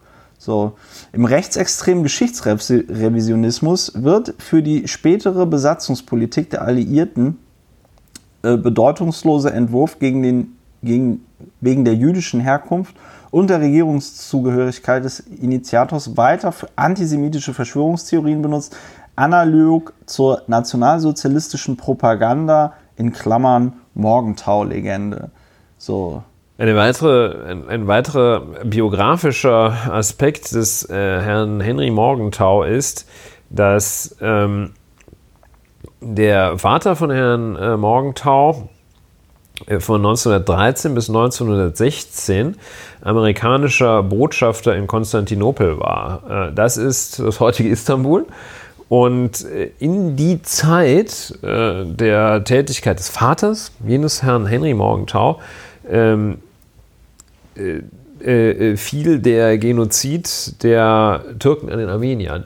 Das heißt also möglicherweise war die, ist jetzt eine etwas äh, aus, dem, aus der hohlen Hand, aus dem Ärmel geschüttelt äh, These, aber möglicherweise war die Einstellung von Henry Morgenthau Jr., dem Erfinder des Morgenthau-Planes, gegenüber den Ereignissen im Deutschen Reich zwischen 33 und 45 auch durch die Genoziderfahrung seines Vaters geprägt.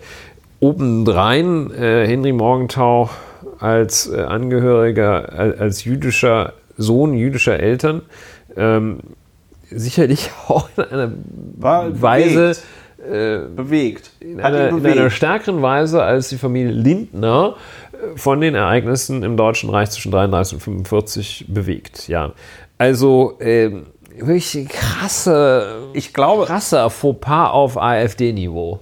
Ja, aber ganz bewusst. Ne? Also man muss ja sagen, der deutsche Liberalismus oder sogenannte. Der sogenannte Liberalismus, ich habe mich jetzt nochmal selber korrigiert, weil ich mir die Frage gestellt habe, ob die FDP für den deutschen Liberalismus steht. Ich glaube nicht. Ich glaube im Gegenteil, sie hat ihn sogar eher kaputt gemacht, weil sie ihn natürlich politisch besetzt hat, aber politisch dann nicht mehr ausfüllt ist in einer Krise, spätestens seit ähm, tatsächlich ähm, ja, Guido Westerwelle da Bundesvorsitzender wurde. Und ich glaube, was, ähm, was man nicht vergessen darf, ist, dass die FDP 2013 aus gutem Grund aus dem Deutschen Bundestag rausgeflogen ist, weil die Leute keinen Bock mehr darauf hatten.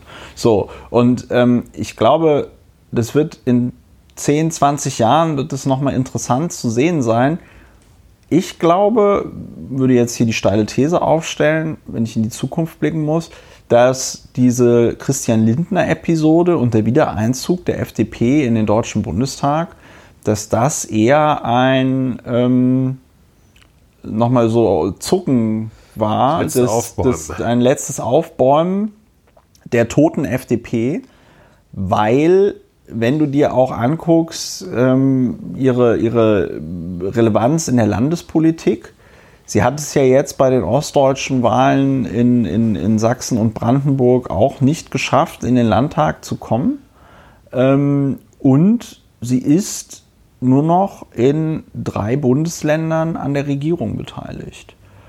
Das ist, wenn man sich überlegt, dass es vor, weiß ich nicht, 30 Jahren in Deutschland zumindest gefühlt nur drei Parteien gab und äh, Koalitionen eigentlich so aussahen, dass die FDP fast immer an ihnen beteiligt war, ähm, ist das, äh, ja, es ist halt einfach krass.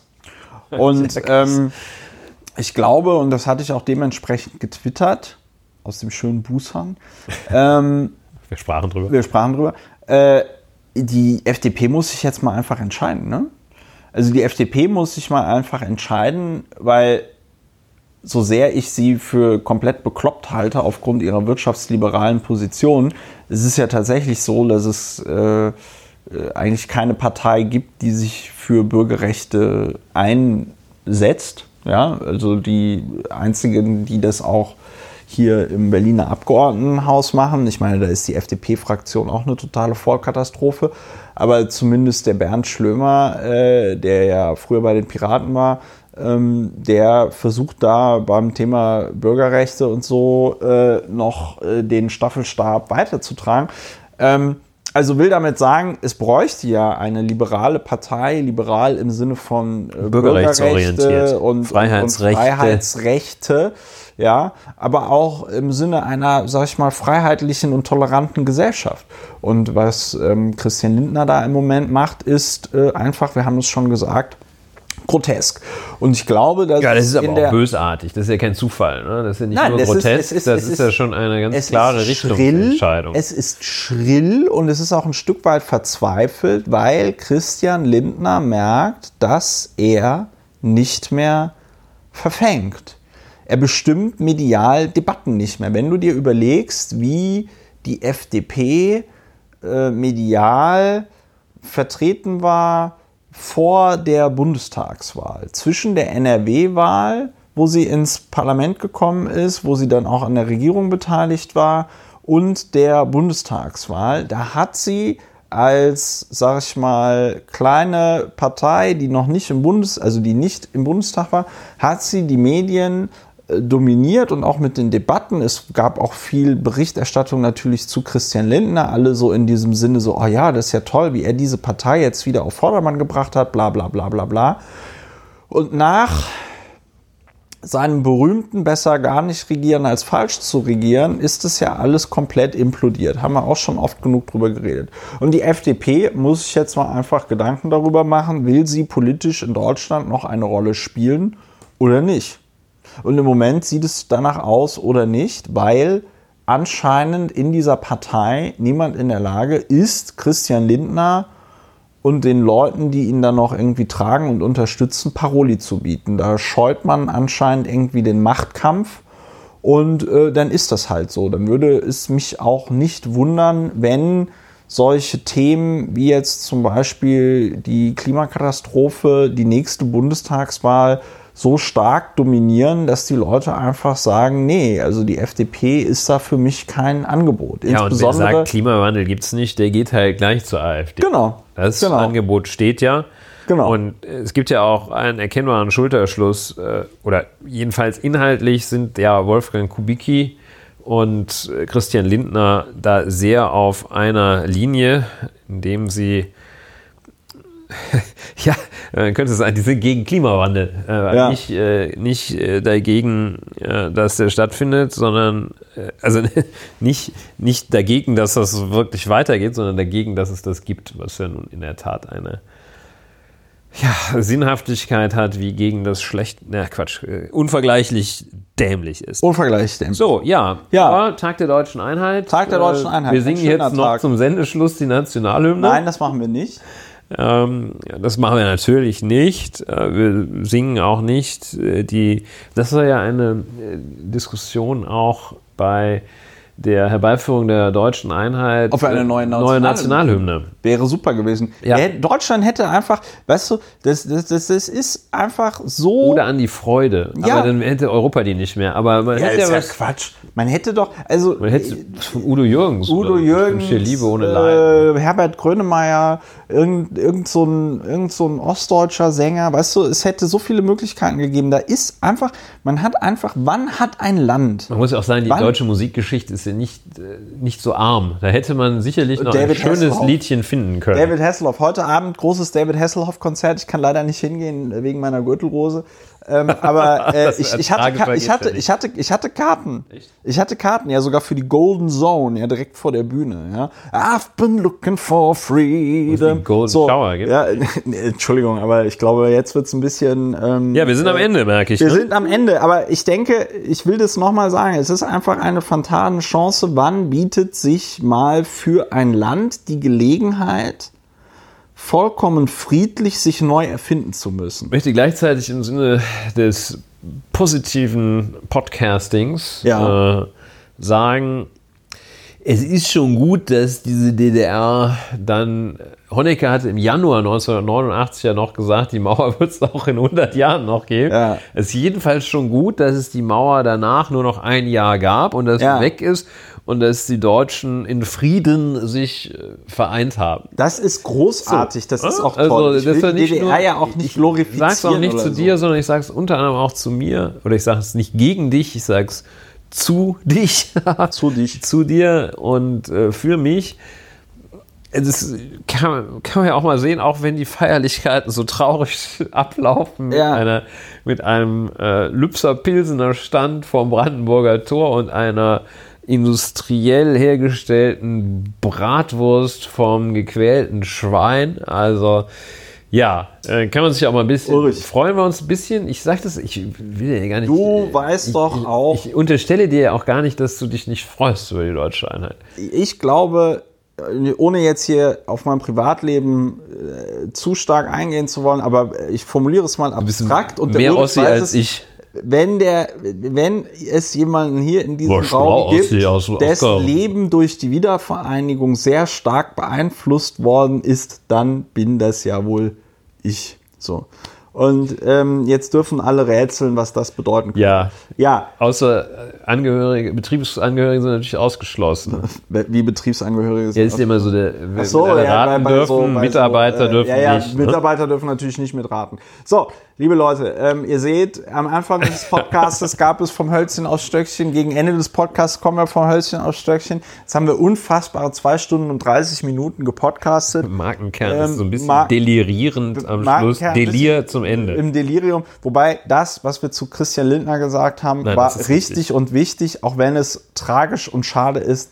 Jedes Mal, also jede, eigentlich jedes Wort über Christian Lindner ist ein verschwendetes. Er würde sich und der deutschen Politik einfach einen sehr großen Gefallen tun, wenn er einfach in den politischen Ruhestand gehen würde. Da ist er nämlich schon, ohne es zu wissen. So, ähm, äh, in diesem Sinne. tschüss Christian, tschüss, Tschüss, liebe Hörer. Hörerinnen und Hörer. wie ihr diesen Podcast unterstützen könnt, habe ich am Anfang gesagt. Spult vor, hört es euch nochmal an. Wir freuen uns über positive Bewertungen auf iTunes, auf YouTube, überall dort, wo ihr uns hören und sehen äh, könnt. Nicht sehen, aber vor allem Dingen hören. Wahrnehmen. Ähm, dann bis zur nächsten Folge von Lauer und Wena. Macht's Ja, gut. tschüss.